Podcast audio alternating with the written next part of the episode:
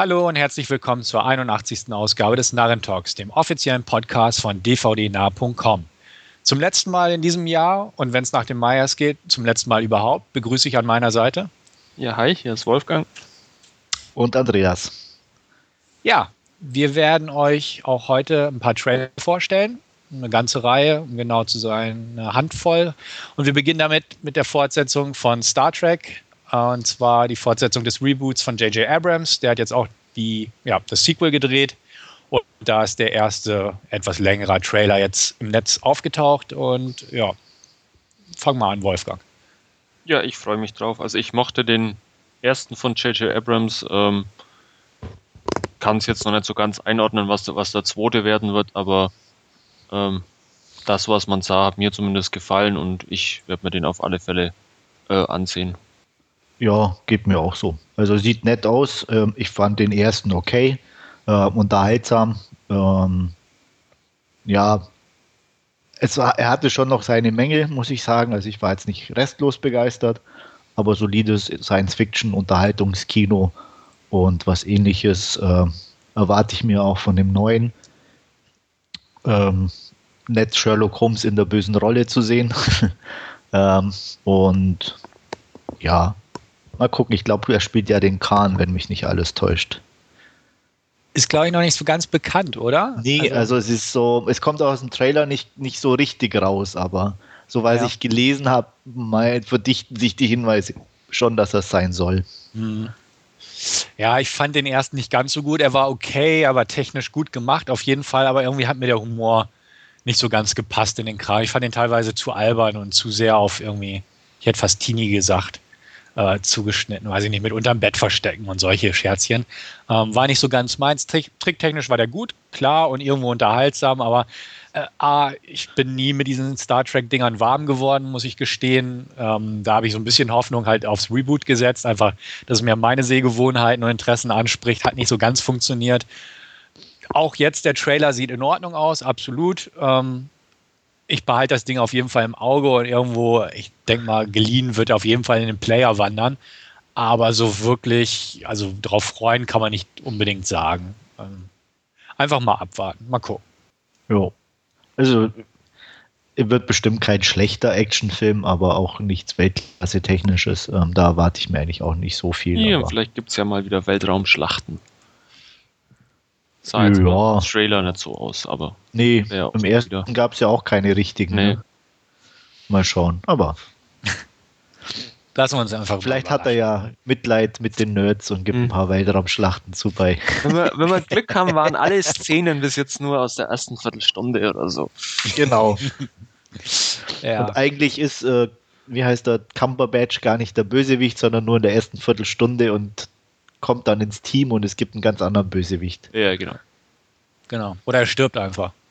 Nee, weil er hat kein rotes äh, T-Shirt an. Ach so.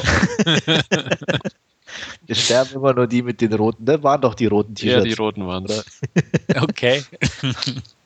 Man, man, konnte immer sagen, wenn einer dabei war ja, bei, der, bei, den Außenteams, den du noch nie gesehen hast und er hat ein rotes Shirt an, dann ist er gestorben. okay. Habe ich vorher noch nicht gehört, aber ja. Gut zu wissen. Aber es gibt ja keine roten Shirts mehr, also von daher ist auch ungewiss, wer stirbt. Ne? Ja. Hält aber wir lassen uns überraschen. Ja.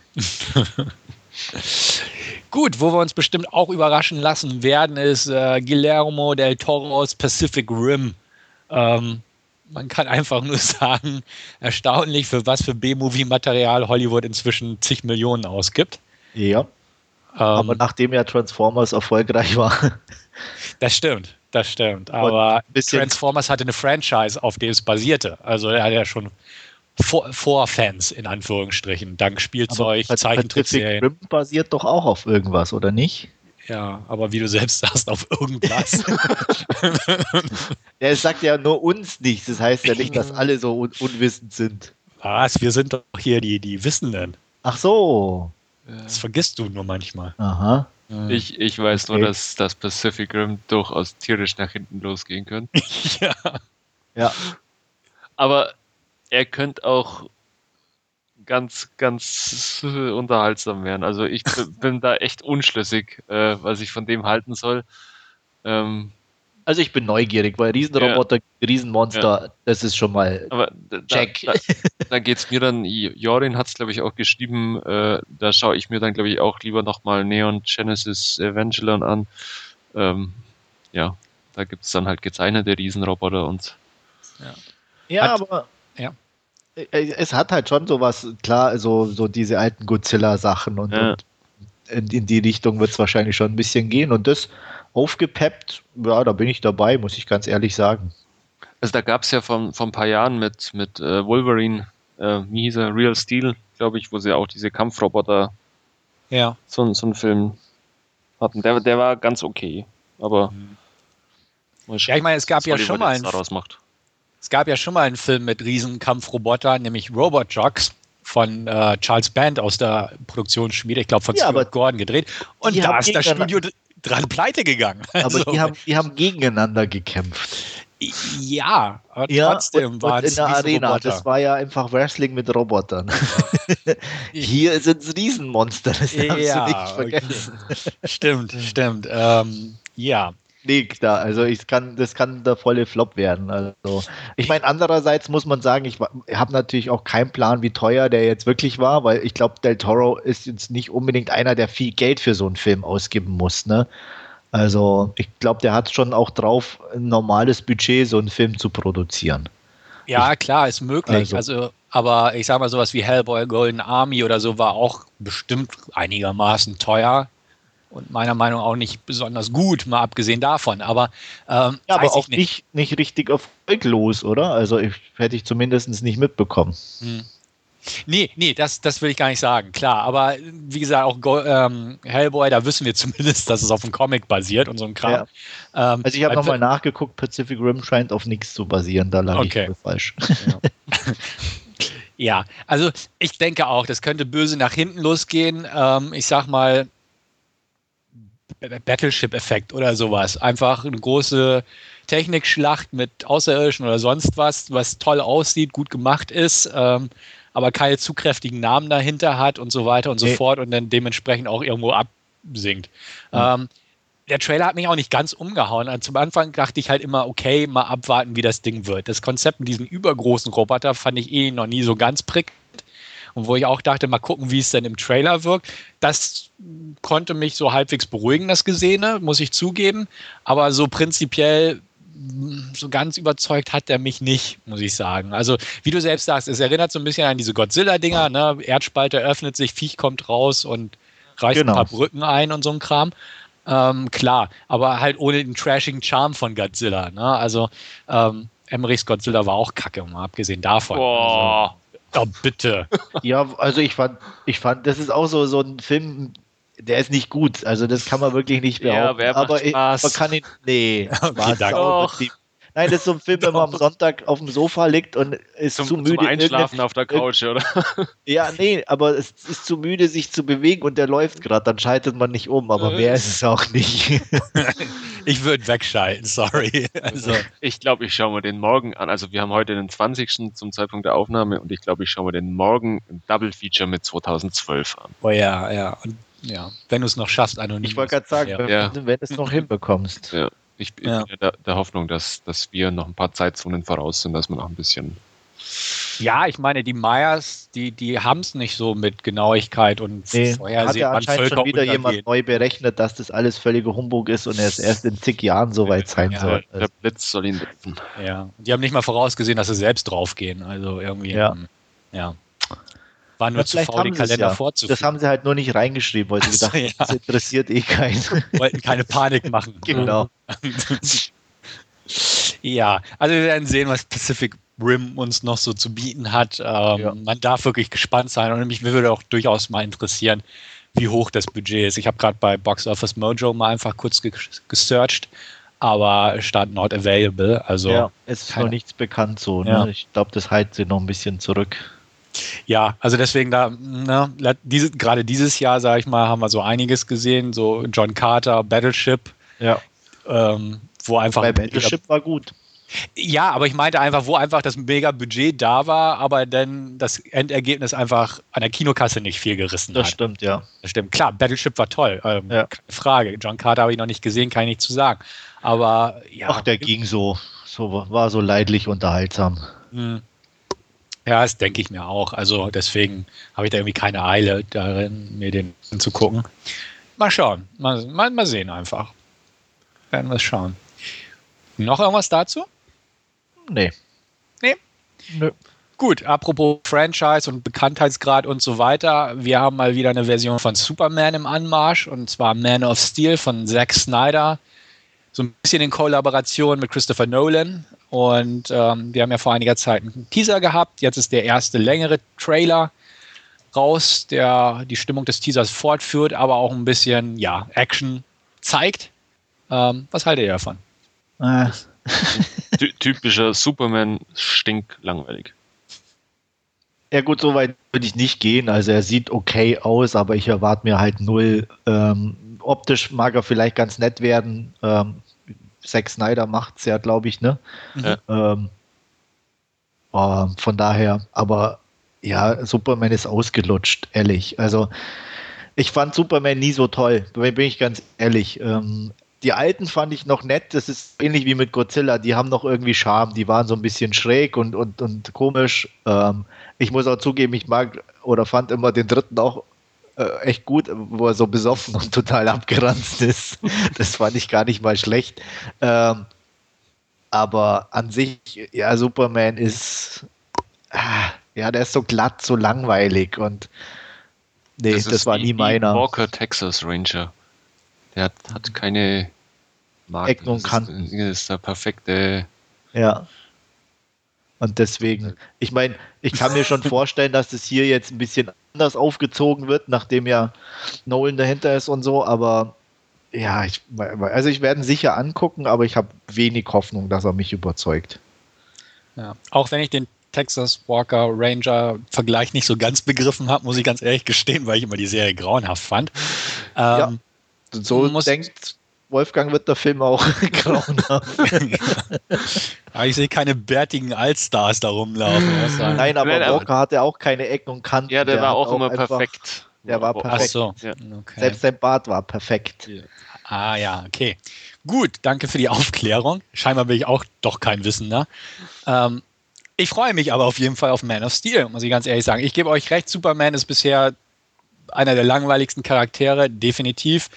Ich bin eigentlich mit keinem der Filme wirklich warm geworden. Die waren okay. Bis auf vielleicht Teil 4, der war scheiße. Aber ähm, sonst, ja, wie gesagt, Superman in der Vorstellung hat er auch noch nichts reißen können bei mir. Jetzt bin ich neugierig. A, ich mag Zack Snyder. B, ich mag Christopher Nolan. Und ähm, der hier sieht einfach bislang recht interessant aus. So von der Stimmung, die transportiert wird, klar, erinnert man sich unweigerlich an Dark Knight Rises oder beziehungsweise ähm, Dark Knight, beziehungsweise die Batman-Geschichten von Nolan insgesamt. So vom Stil her. Etwas düsterer, etwas, ja, ne? Ja. Ja, düsterer halt, ne? Aber ähm, ja, einfach hier freue ich mich so ein bisschen drauf, einfach weil ich denke, wir werden ja viel Eye-Candy geboten bekommen. Das Ding war auch schweineteuer zu produzieren. Ich glaube, die arbeiten schon fast drei Jahre jetzt dran oder zwei, etwas über zwei. Bis zum Kinostart sind fast drei Jahre, wo sie da auch in die Effekte investieren. Ähm, bin ich sehr gespannt drauf, wie das dann am Ende zu Buche schlagen wird und ähm, ja, erwarte einfach einen dicken Eye-Candy Blockbuster sozusagen und ähm, bin gespannt. Also die Besetzung finde ich ganz okay so. Ähm, wie gesagt, die Leute hinter der Kamera mag ich eh und ähm, trotz des Superman-Stigmas würde ich sagen, definitiv im Kino. Aber wie du gerade schon bei Pacific Rim sagst, auch ein dickes Budget kann floppen. Nee, ganz klar, ganz klar. Also, Also- der letzte Superman war ja auch nicht gerade ein Hit, glaube ich, oder? Nee. Also ich bin mir nicht so sicher. Es wird, denke ich, viel darauf ankommen, wie die ersten Stimmen auch so sind. Ähm, ob, ob die so ein bisschen einen Hype mitgenerieren können oder ob es heißt, naja, wieder mal Superman-Story ist eh bekannt. Ähm, dann Ja. wird es, denke ich, schwierig werden. Das denke ich auch, klar. Ähm, bin ich ebenfalls gespannt. Aber wie gesagt, mein, mein Geld kriegen sie. Hm, Meins halt teilweise zumindest, wenn ich ihn leihe, aber mehr weiß ich noch nicht. Mal gucken. Gut, gehen wir einfach nahtlos weiter zu einem weiteren Projekt, das gerade einen neuen Trailer oder den ersten Trailer hervorgebracht hat, ebenfalls im Science-Fiction-Bereich anzusiedeln. Äh, Oblivion von dem Regisseur von Tron Legacy mit Tom Cruise in der Hauptrolle unter anderem. Ähm, Fange ich diesmal einfach an. Mir hat der Trailer sehr gut gefallen. Ich habe nichts gegen Tom Cruise, da werde ich auch nicht müde, das zu betonen. Ähm, Trailer gefiel mir einfach so von, von den Bildern her, von der Atmosphäre her. Die Story ist okay, was man so ein bisschen herausdeuten konnte, jedenfalls. Morgan Freeman sieht badass aus, Olga Koyenko sieht gut aus und die Rothaarige sieht noch besser aus. Ähm, ansonsten mochte ich einfach so die Stimmung, die der Trailer so ein bisschen transportiert. Klar, es ist nichts Neues dabei, es ist irgendwo so ein bisschen I Am Legend Feeling. Ähm, ja, ein bisschen Minority Report könnte man eventuell auch noch reindichten und so. Also da auf keinen Fall irgendwas Neues. Aber so dieses Gesamtpaket des Trailers ähm, hat mir einfach zugesagt. Ganz einfach. Und ähm, dementsprechend freue ich mich auch auf das Projekt. Ähm, hatte das vorher nicht ganz so auf dem Schirm, muss ich sagen. Aber jetzt spätestens nach dem Trailer ist es definitiv zu so einem, ja, so ein quasi Must-See-Kandidat für mich geworden. Erstmal, es sei denn, da kommt noch irgendwas ganz Furchtbares zwischen.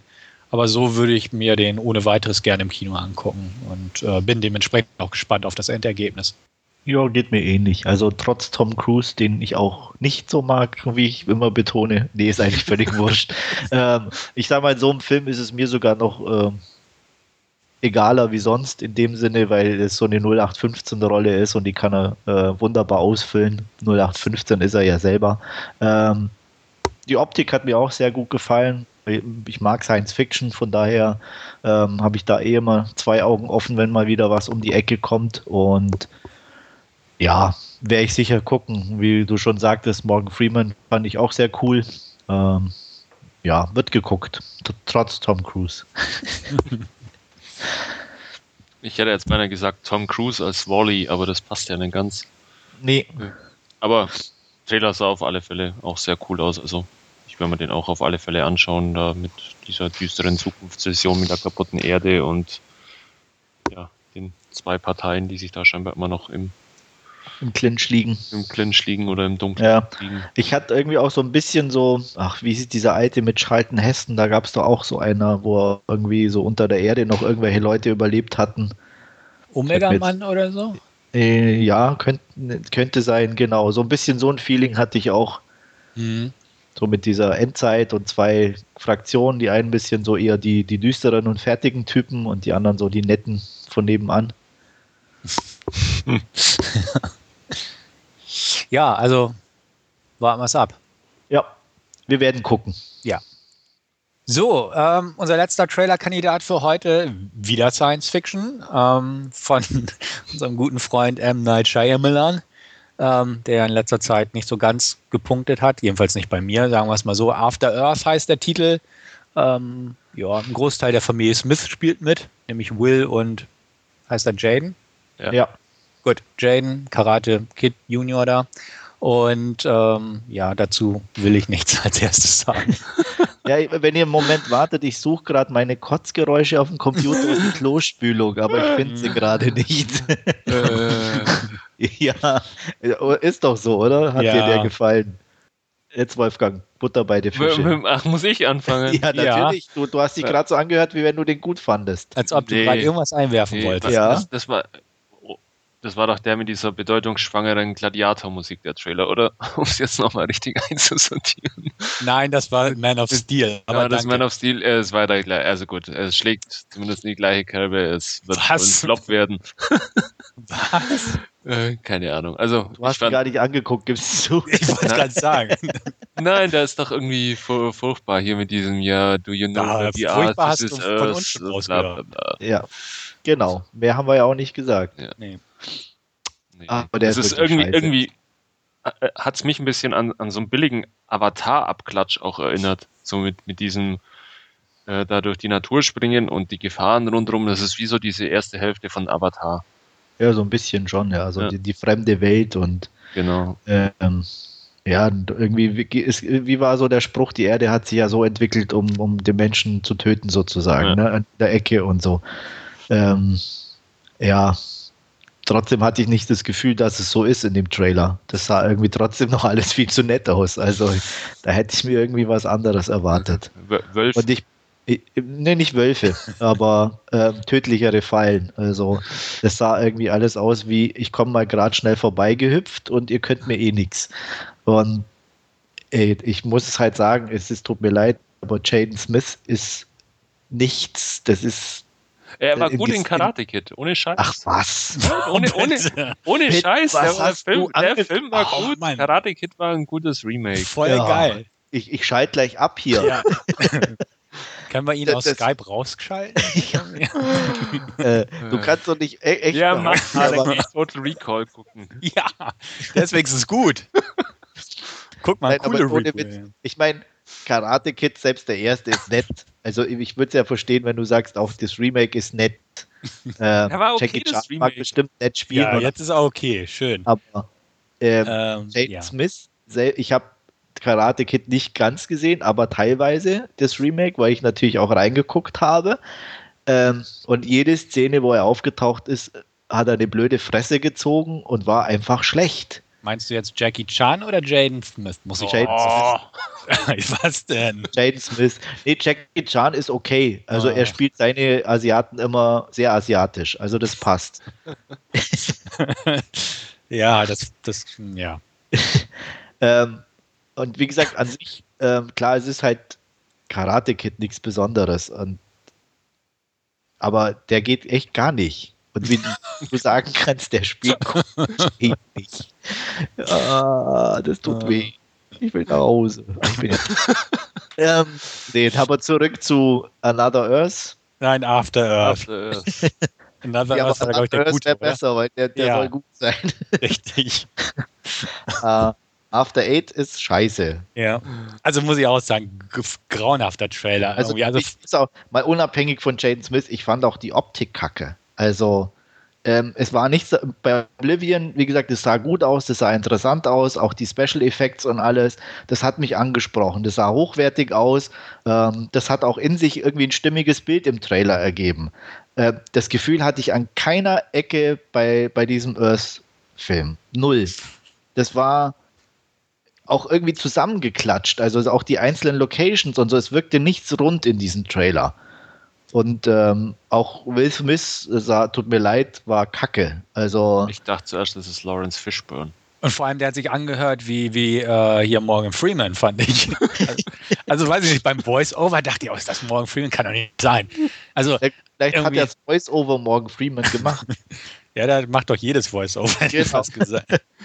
Aber deswegen, also der, der hat mich so gar nicht angesprochen. Das war einfach eher wirklich das Gegenteil. Also Ja, mich auch nicht. Also es, es hätte auch von Emmerich stammen können, hätte ich fast gesagt. Also, obwohl Emmerich hat vielleicht noch ein bisschen was anderes reingebracht, aber es sah so aus, weiß ich nicht. Also Hat- Emmerich wäre wenigstens so ein bisschen Richtung Guilty Pleasure gegangen. ja, eventuell, genau. Ne? Aber, Aber, es hat, das hier ist einfach nur Scheiß. ja, also es hat mich ein Trailer her, spontan an äh, hier 10.000 BC erinnert und da die Dschungelszenen. Ich weiß auch genau, nicht, wie ich drauf komme. auch- Die waren auch kacke ohne Ende, das stimmt. Genau, also irgendwie weiß ich nicht. Das, der ganze Trailer war einfach furchtbar. Also muss ich ganz ehrlich sagen. Das hätte ich auch nicht gedacht. Beziehungsweise für mich ist der Film sowieso aus dem Nichts gekommen, muss ich ganz ehrlich gestehen. Auch. Vorher irgendwie noch nie was von gehört und dachte ich, wow, okay, gut. Ähm, Ich meine, ähm, ich bin, bin ja auch ganz ehrlich, ich mag von Shyamalan das eine oder andere schon.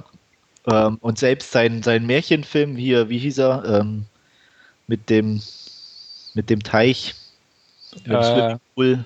Ja, da Mädchen aus dem Wasser oder wie das Genau, heißt. genau. Ja. Selbst den fand ich okay in, sein, in, seinem, in seinem Gebiet, beziehungsweise was er irgendwie dargestellt hat. Also da war ordentlich produziert und auch nicht uninteressant von der Idee, die dahinter steckte. Selbst der ist ja teilweise sehr verrissen worden oder so. Den, Ja, den mag ich auch nicht. ich Also- fand den okay. Also wie gesagt, ist kein Weltklasse-Film, aber okay.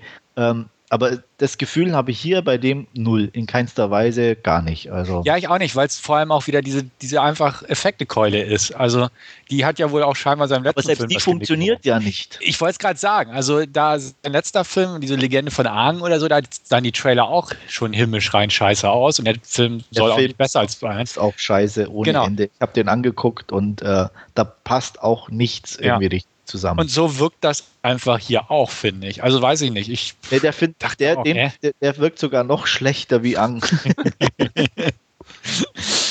also ich werde ihn bestimmt mal angucken oder reingucken, äh, um einfach mir ein Bild zu machen und zu gucken, wie, wie ist er. Das habe ich ja, wie gesagt, auch bei äh, Karate Kid gemacht. ähm, aber ja, mehr tue ich auch nicht. Ja, also ich weiß nicht mal, ob ich mir angucke. Ang habe ich mir auch nicht angeguckt. Und ähm, der Naja, hier. das sind halt so Filme, die ich mir dann irgendwann auf die Leihliste setze und im ersten Moment, wenn er dann irgendwann doch kommt, denke, ach nee, bitte nicht. und dann schaue ich halt doch rein, weil er schon da liegt. Aber so ähnlich wird es bei dem wahrscheinlich auch laufen. Ja. Also da muss noch ganz, ganz, ganz viel passieren, ehe ich da umgestimmt werde. Also dieser erste Trailer hat auf jeden Fall mein Interesse ähm, auf Nicht Rock. Bottom runtergehauen, genau. Also dementsprechend, ja. Ich werde dich dann informieren, wenn ich mal reingeguckt habe. Ja, Beziehungsweise ja nett. Wolfgang wird den Film toll finden und uns Nein, auf keinen Fall. davon ja, ja. Jaden Smith, klasse, hätte nur noch Jackie Chan gefehlt und ein bisschen Kung Fu und dann wäre es, ja, Wahnsinn. Hat der Film gerockt. Ja.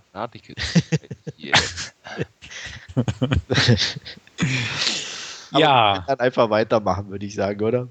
Genau, also dementsprechend überlassen wir jetzt einfach mal Wolfgang äh, Spotlight. Er stellt uns in seinem Last Scene-Bereich einen Actionfilm vor Expendables 2 und äh, mal gucken, ob der gerockt hat.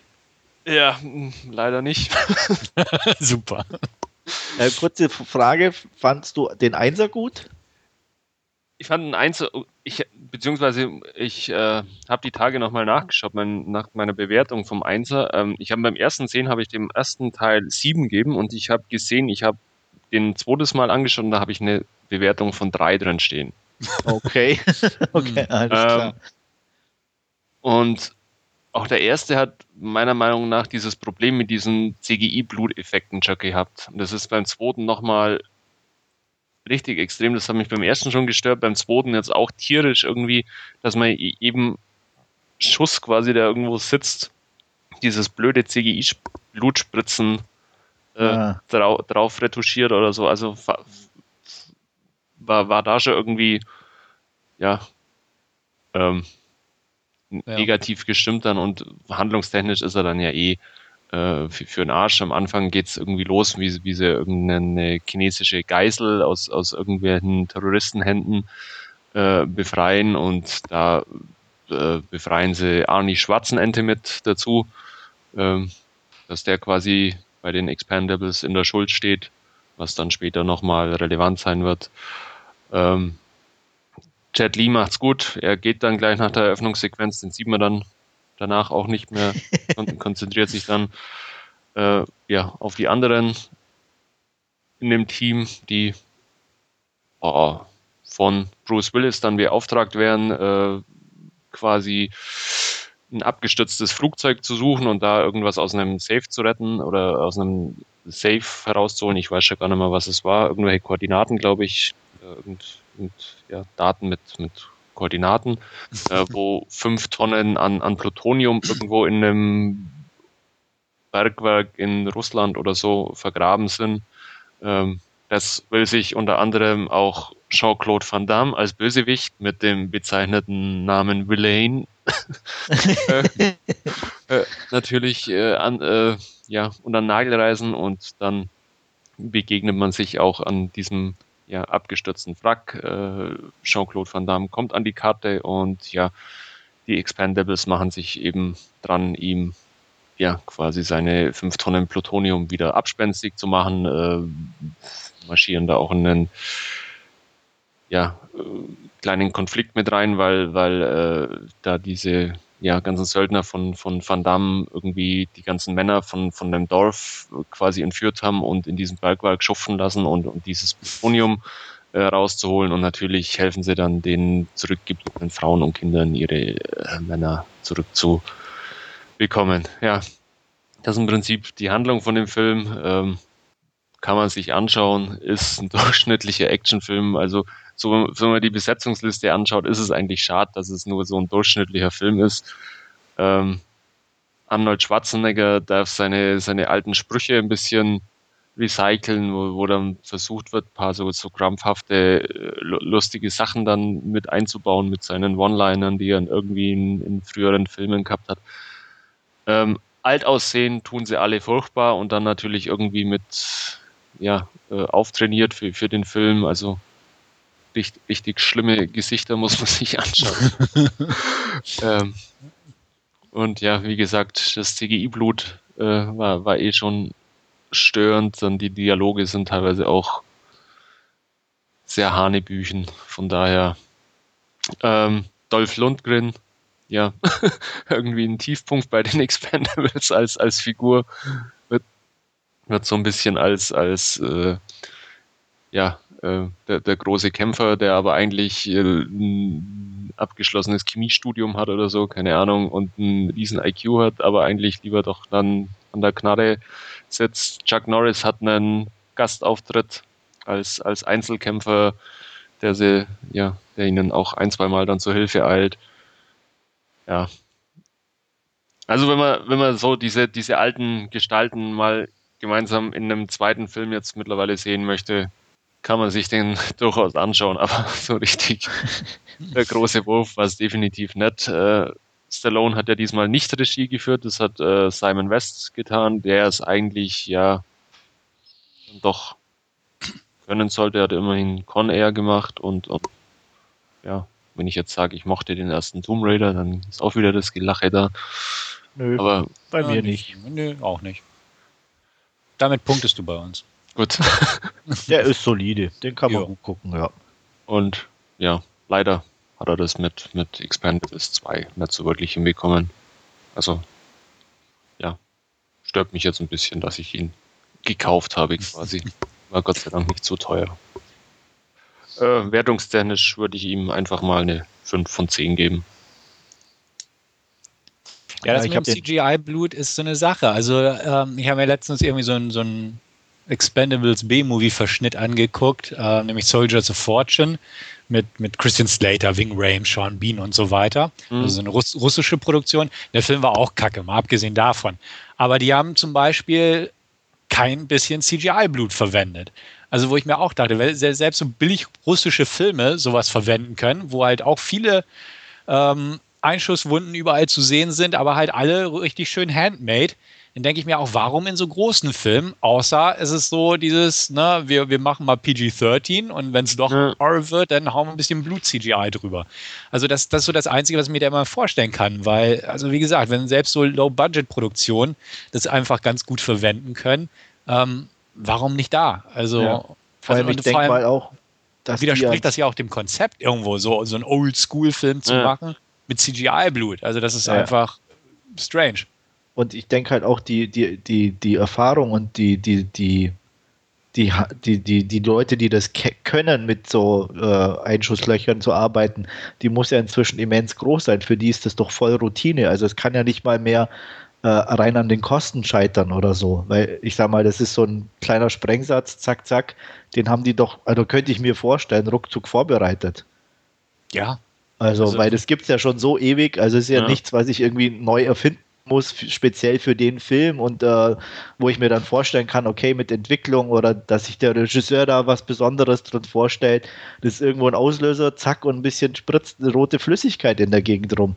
Mehr ist es ja eigentlich nicht. Und äh, Mhm. dass das teurer sein soll oder aufwendiger in Anführungsstrichen, wie dann hinterher den Film zu bearbeiten, ähm, da bin ich ganz bei dir. Das hat für mich auch nur den Grund, ich kann runterschrauben auf PG-13 oder kann es als R-rated verkaufen und einfach das wieder aktiv machen. Ende.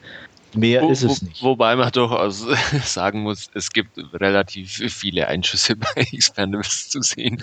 Aber nichtsdestotrotz stimme ich da Ja, dazu. Man kann es, also je, jeder x-beliebige Film kann das mit diesen kleinen Farbpatronen machen und, und dann bei den, ja, ich weiß es nicht, inwieweit es eine Big-Budget-Produktion war, Expendables, aber dass man dann gerade bei, ja, bei der, bei der Besetzung irgendwie dann, dann sowas auch macht, die ja eigentlich mit, mit diesen Sachen groß geworden sind, mit dieser Handmade-Action. Ja. ja. es widerspricht dem Konzept einfach. Ja. Und das ist so, das habe ich ja im ersten Film auch schon so übel genommen. Einfach, wenn man sagt, ne, wir drehen hier so einen alten Oldschool-Kracher mit alter Besetzung und so, ähm, dann da sowas reinzubringen, was soll das? Also, das wäre genauso, als würden sie denn große CGI-Orgien. Bei Expendables 1 haben sie zumindest im Showdown dieses blöde Modell in die Luft gejagt, was auch total beschissen aussah, aber es war immerhin kein äh, CGI-Palast. Ne? Und ja. äh, da denkt man sich, okay, gut, ja, grottige Modellexplosion gab es auch in den 80ern, also irgendwo passt das schon wieder. Aber dann halt, wie gesagt, nur das so drüber zu kleistern, das, das finde ich, A, es sieht scheiße aus und B, es widerspricht auch dem ganzen Konzept. Und dementsprechend ja. denke ich mir auch, Mann, Leute, also wenn dann ein bisschen besser. Und wie Andreas ja schon ausgeführt hat, ich denke auch, das ist jetzt nicht so ein riesiger Aufwand. Klar, man muss die einzelnen Szenen ein bisschen preppen und so, ne? Und im Namen, so müssen die Schauspieler nur äh, schreien und sich ein bisschen winden und man ja. kann am Computer ein bisschen Blut drauf schmieren. Aber ähm, trotzdem, also das, das ist ja auch so ein bisschen Anspruch oder Mühe, die man dem Publikum auch offerieren sollte in naja. solchen ein, ein, Vorteil gibt es noch, habe ich mir gerade überlegt. Man spart an der Ausstattung, weil die Klamotten wären ja nicht äh, rot. Das, das heißt, die können sie ja. länger anziehen. ja. ja, aber es ich, sterben doch eh nur irgendwelche namenlosen Söldner im Hintergrund. Genau. Ob die das Hemd ein- oder zweimal anziehen können, ist doch wurscht. Nee, aber das wird ja dann weitergegeben so. an den nächsten Söldner, der stirbt, das die hm. Klamotten, weißt du? Und so kannst du es nur einem geben und so kannst du es mehreren geben. Das ist voll ja. durchdacht. Ja, voll clever, ja. Und sparsam. Das ist das cleverste am Film eigentlich. Genau.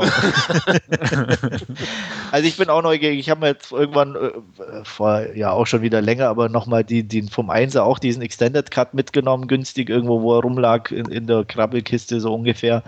Ähm, ich habe auch schon ewig vorgehabt, den nochmal anzugucken. Ich weiß nicht mehr, was ich dem beim ersten Mal gegeben habe, aber auch nicht so viel. Also ich glaube, ich war auch irgendwo bei einer 7. Äh, bin auf jeden Fall neugierig, den nochmal anzugucken und den zweiten werde ich mir definitiv nur leihen. Also gerade wenn man sich da diese neueren Sachen anschaut von, von Stallone, wenn ich da jetzt an, an Rambo denke, den, den vierten, der ist ja echt cool ja, gemacht. Und da war auch nicht so viel CGI, oder? Bei Blut nee, oder der, täusche ich mich da? Der, der war, also zumindest war es besser gemacht. Ja, definitiv. Und der, der war ja richtig, also gut, der habe ich jetzt gerade die Wertung gesehen, dem habe ich zweimal eine 8 gegeben. Ähm, ja, der rockt auch ohne Ende. Ja. Also, und der, der versucht einfach nicht so mit der Brechstange so bestimmte Sachen wieder herzuholen. Also, was mir so, ja so auf den Piss ging im Trailer schon, waren diese blöden One-Liner. Also da, Ani, I'm back und, und dir bla und da. Und wo ich auch dachte, oh, kommt Leute, ne? Wie oft hat Arnie schon I'm back in irgendwelchen Filmen, Talkshows, sonst wo gesagt? Ja. Auf Eröffnung von Billigrestaurants oder so. Keine Ahnung. Also, das, das ist einfach so abgegrast. Und da was ja. Neues draus zu machen, ist nun echt nicht schwierig. Und das, das ging mir auch schon auf den Keks. Und ich denke mal auch, klar, es gibt Dullis, die da sagen, oh, geiler Spruch oder so. Aber das kann es doch nicht sein. Also, nee. nee. Das, das ist, ja, ist echt, echt schade, dass, schade. dass sie mit dieser tollen Besetzung in Anführungszeichen, also ja, mit denen wir halt irgendwie die Actionfilme groß geworden sind oder die wir halt während unserer Jugend gesehen haben, dass man, dass man das dann so irgendwie gegen die Wand fährt, nur um, keine Ahnung, entweder schn schnelles Geld zu machen oder ich weiß es nicht. Das ist echt schade. Nee, ich, ich glaube wirklich, das Hauptproblem ist, äh, dass ursprünglich einfach äh, ein, Film für alle werden sollte. Ähm, auch wie der erste schon eigentlich. So ein netter Actionfilm. Ich sag mal so, das ist halt das, die sind alle alt und ähm, wollten halt so einen Familien-Action-Film eigentlich machen so für ihre Enkel. Und äh, haben aber dann festgestellt, dass ihre Enkel gar nicht für die Filme interessieren, sondern nur irgendwelche alten Männer, die wie sie selbst, die sie, mit denen sie aufgewachsen sind und dann gedacht haben, oh, da müssen wir aber noch ein bisschen Blut reinpacken. Ähm, naja. Ja. Aber ähm, wo wir gerade, wir machen heute da so einen Themenabend einfach mal draus. Expendables 3 wird ja jetzt bald gedreht. Okay. Uh, ich freue ja, mich. Und, und Jetzt aber jetzt ja, jetzt die, die Verknüpfung und gleich in Richtung Wolfgang geschleudert. Mit dabei wird Jackie Chan sein. Uh. Ja, ne? Wenn das mal kein Grund ist, sich Nachdem zu freuen. Jet Li im zweiten Teil aus dem Flugzeug, also mit Fallschirm sprang. genau. Keine Ahnung. Ja, ich habe den leider noch nicht gesehen. Also leider einfach, weil es mich interessiert, wie der zweite ist. Ich fand den ersten okay. Ich habe eine 6 von 10 gegeben, habe ich auch gerade mal nachgeguckt. Ähm, Im Kino habe ich jetzt den zweiten nicht geguckt. Ähm, dementsprechend werde ich den zu Hause mal auf jeden Fall antesten. Ähm, bin gespannt, werde auch meine Meinung nachreichen, aber auch, wie ich gerade schon eigentlich im Vorfeld argumentiert habe, habe ich da keine großen Hoffnungen und Erwartungen irgendwo. Ähm, wenn da wieder so ein 5 bis 6 von 10er Kandidat rauskommt, bin ich schon einigermaßen zufrieden, hätte ich fast gesagt. Aber ich denke, der Beigeschmack wird da sein, dass man einfach mhm. mal wieder irgendwie so die Chance nicht genutzt hat. Ja. Ähm, vor allem, wenn jetzt tatsächlich der dritte kommt, äh, wer ist denn da noch übrig, um den dazu zu holen? Also, na, dann kommen wir ja noch in die Grabbelkiste. Also, ja gut, Jackie Chan hast du ja schon aufgeführt. Ja, deswegen bin ich ja auch gerade bei Grabbelkiste. Und wen könnten wir noch nehmen? Michael Dudikoff vielleicht oder so, ne? Ja, aber American Fighter. Ja. Ähm, nee, aber das ist es ja auch. also jetzt, äh, eine Frau fehlt noch. Wie hieß die? Ähm, die diese Rothrock? Rothrock, genau. Oh, Cynthia Rothrock. ja, keine die Ahnung. Hat, sie hat auch ein paar asiatischen Filme mitgespielt in Hongkong damals, so zu ihrer Hochzeit. Hochzeit. Ja. ja. ja. Aber das, das sind dann schon wirklich so die Krüppelkandidaten, die man noch irgendwo hervorlockt. Ne? Ja. Und ja, Wenn während die denn überhaupt noch leben, ne? Also das weiß der auch ja, nicht. Es sind ja Rossrock, die Aber, zieht, glaube ich, so über, über so diese äh, Kampfkunst-Turniere und, und Festivals und ist ah, da ja, okay. Aber einen haben wir natürlich noch vergessen, ne? Den dicken? Lawman. Ja, den dicken. Aber den, ich glaube, den haben wir vergessen, Entschuldigung, den, dick, den dicken. Den dicken. Lawman. Den, Lawman. Ja, und, und wir könnten auch Bud Spencer als Prügelknaben noch dazu nehmen. Ja.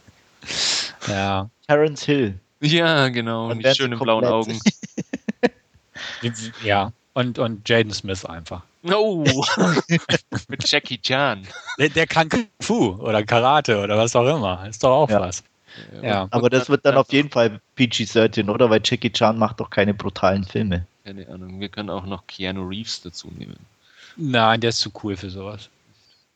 Naja, aber. Ja, gut. Ja, ja. Inzwischen auch nicht mehr, oder? Kommt ja, ja auch nichts mehr. Der dreht doch an diesem Samurai-Epos. Ach so. Schon seit Ewigkeiten. Muss doch Wolfgang wissen, oder? Keine, keine Ahnung, nee. Ach, ist mir jetzt neu. Ach, irgendwie 71 Ronin oder so ähnlich heißt der. Egal, wir schweifen ab. Ja. Wir werden uns ja darüber unterhalten, wenn der dritte rauskommt. Genau. Beziehungsweise wenn wir den zweiten dann nachgeholt ja, haben. Ja, genau. Ja, weil ich vielleicht den dritten gesehen habe. weil ich so dumm bin und mir den dritten wieder kaufe.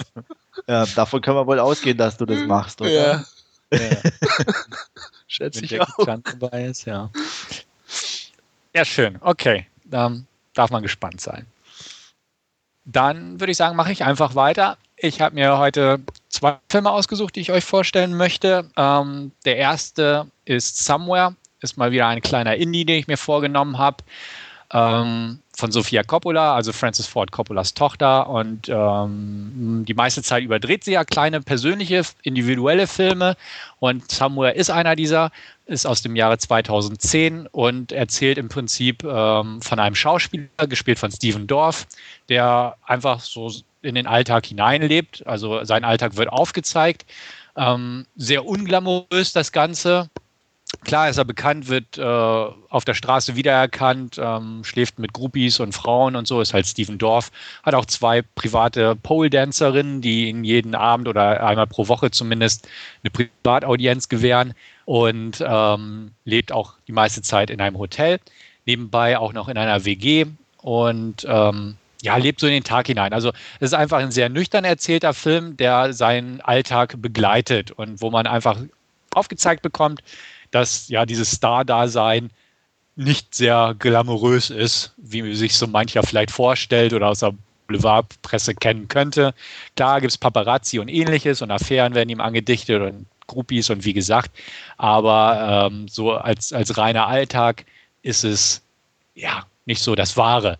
Und ähm, das zeigt uns dieser Film in sehr langen Einstellungen, sehr ungeschönten Einstellungen. Also da, wenn er äh, zum Beispiel einen ähm, Gipsabdruck seines Kopfes für einen neuen Film machen muss, dann wird das sehr ausführlich gezeigt, wie dieser Prozess ist und wie lange er warten muss und so.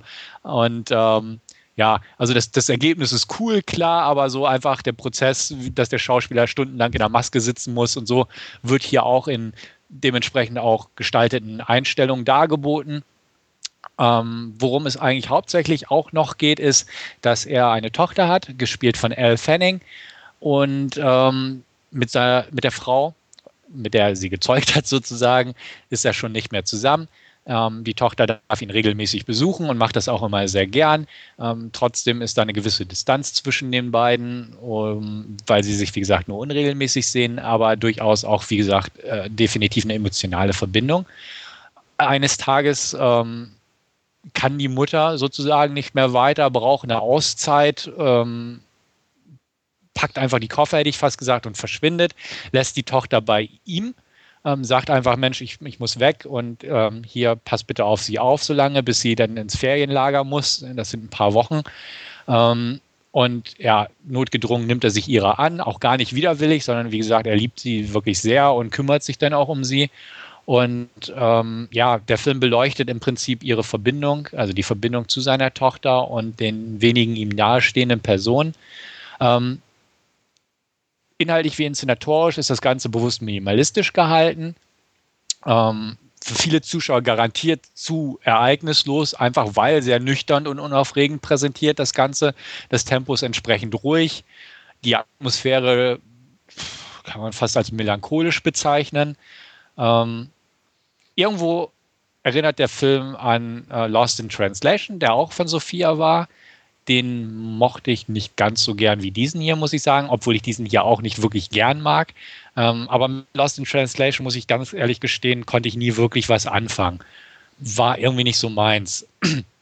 Ich möchte sogar behaupten, Somewhere ist irgendwo noch weniger zugänglich für den Zuschauer. Ähm, meiner Meinung nach aber irgendwo reichhaltiger. Also man, man kann irgendwie mehr rausnehmen, wenn man sich dann die Mühe macht.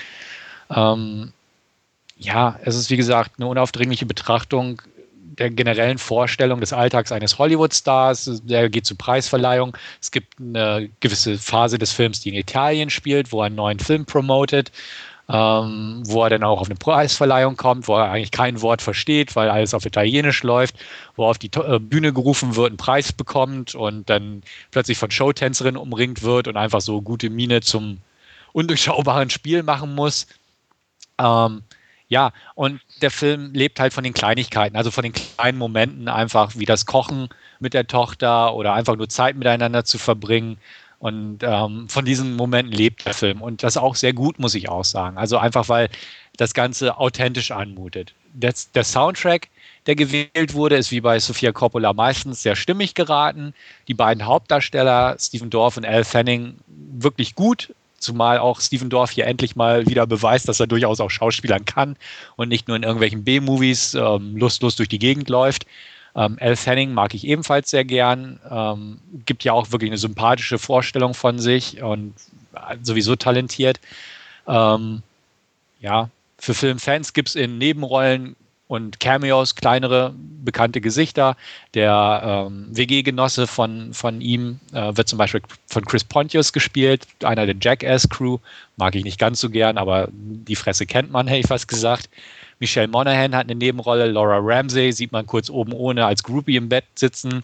Benicio del Toro taucht im Fahrstuhl kurz auf. Also da sind durchaus ein paar nette Cameos zu erspähen.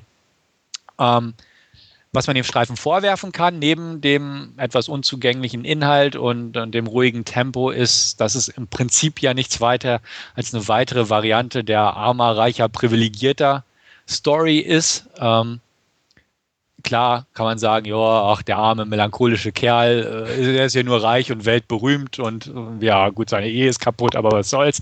Äh, tolle Tochter und viel Geld. Ähm, klar, es ist nur eine weitere Variation dieser Geschichte, dementsprechend nichts Neues. Ähm, das Ende fand ich nicht ganz gelungen. Ich weiß nicht ganz hundertprozentig, was sich Sophia dabei gedacht hat, ähm, weil es einfach nicht so ganz passend ist. Es ist zu beschwingt, hätte ich fast gesagt.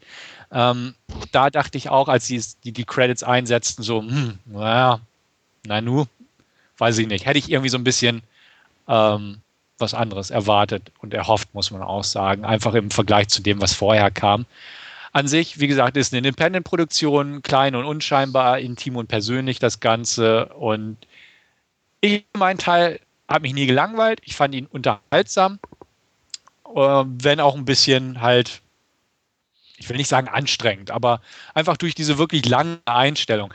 Also das beste Beispiel, was, was ich eigentlich nicht als Metapher für den Film nehmen würde, ist einfach, er beginnt damit, dass äh, Stephen Dorff sein, äh, ich glaube ein Lamborghini ist das, in der Wüste einfach im Kreis fährt.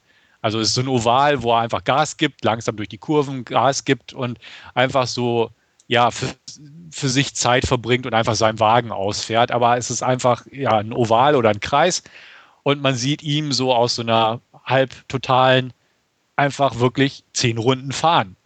Und sonst ist da nichts. Und irgendwann hält er an, fährt weiter und die Credits kommen. Also ich glaube, die meisten würden da schon sagen, was ist denn das für ein Scheiß?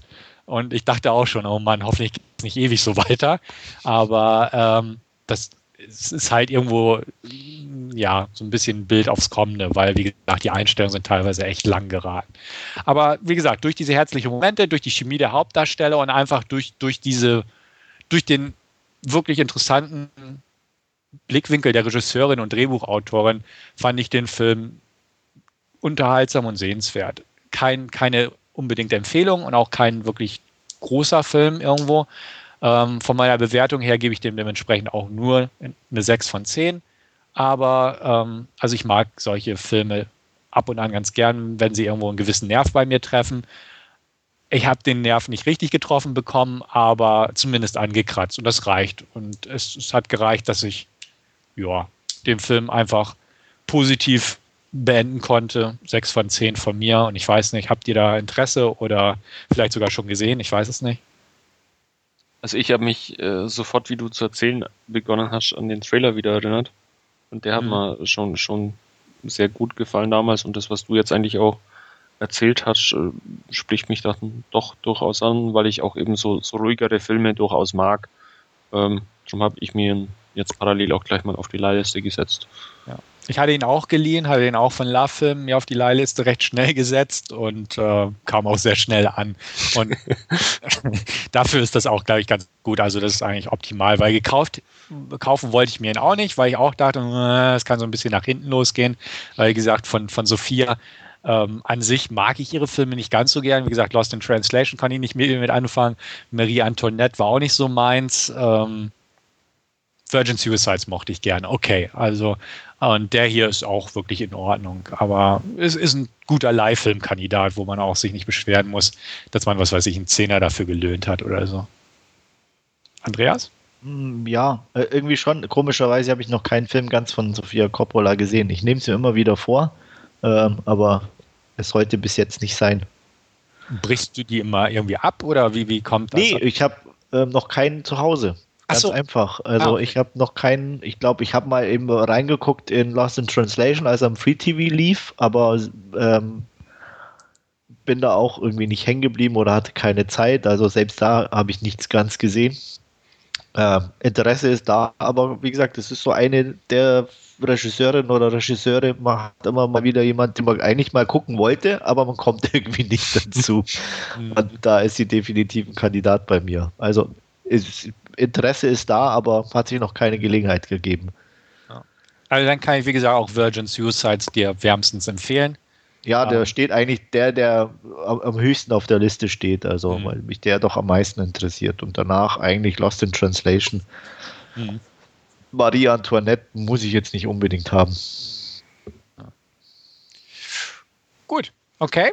Ja. Dann komme ich zu etwas anderem, ähm, und zwar zu Atlas Shrugged Part 1. Ähm, ich weiß nicht, sagt euch der Titel was, so per se? Nee, überhaupt. Ähm, ich habe mal grob irgendwas drüber gelesen ähm, dass das, ich weiß nicht, eine Buchreihe auch ist oder irgendwie was. Ähm, auf jeden es Fall scheint es irgendwie was Älteres und be eigentlich Bekanntes zu sein, nur bei uns nicht oder so. Richtig, also deswegen werde ich mir ein bisschen, ich habe auch mal so ein paar Facts gegoogelt, hätte ich was gesagt, um da einfach mal was das ist. Also, es basiert auf einem gleichnamigen Roman von Ayn Rand aus dem Jahre 1957. Ähm, ist ein politisches Buch und ähm, gilt als einer der einflussreichsten politischen Bücher des 20. Jahrhunderts, in den USA zumindest, sagen wir es mal so. Es ist irgendwie so ein Mammutwerk, wie ich gelesen habe, also irgendwie 1000 Seiten dick oder so. Und äh, Atlas Shrugged Part 1 ist die Verfilmung des ersten Drittels dieses Werk. Ähm, der Film an sich, ich sag mal, ähm, ist seit 40 Jahren in der Produktion gewesen, weil seit 40 Jahren versuchen irgendwelche Hollywood-Bosse oder ähnliches diesen Film zu realisieren. Ähm, das hat teilweise war es kurz davor zu klappen, dann wurden, ja, hat man doch kalte Füße bekommen oder so. Rechte wurden verkauft, es sollte eine Miniserie werden. Ähm, auch da ist alles schief gegangen. Dann sollte es in, ich glaube, irgendwann um 2000 herum ähm, als große 70 Millionen Dollar Produktion verfilmt werden, unter anderem mit Angelina Jolie, die auch schon zugesagt hatte. Das ist dann auch irgendwie in die Brüche gegangen, das ganze Projekt. Also im Prinzip seit 40 Jahren hat man versucht, das Ganze zu realisieren, einfach weil es so ein, so ein scheinbar bekanntes Buch ist, von dem ich vorher auch nicht wirklich fast gehört habe.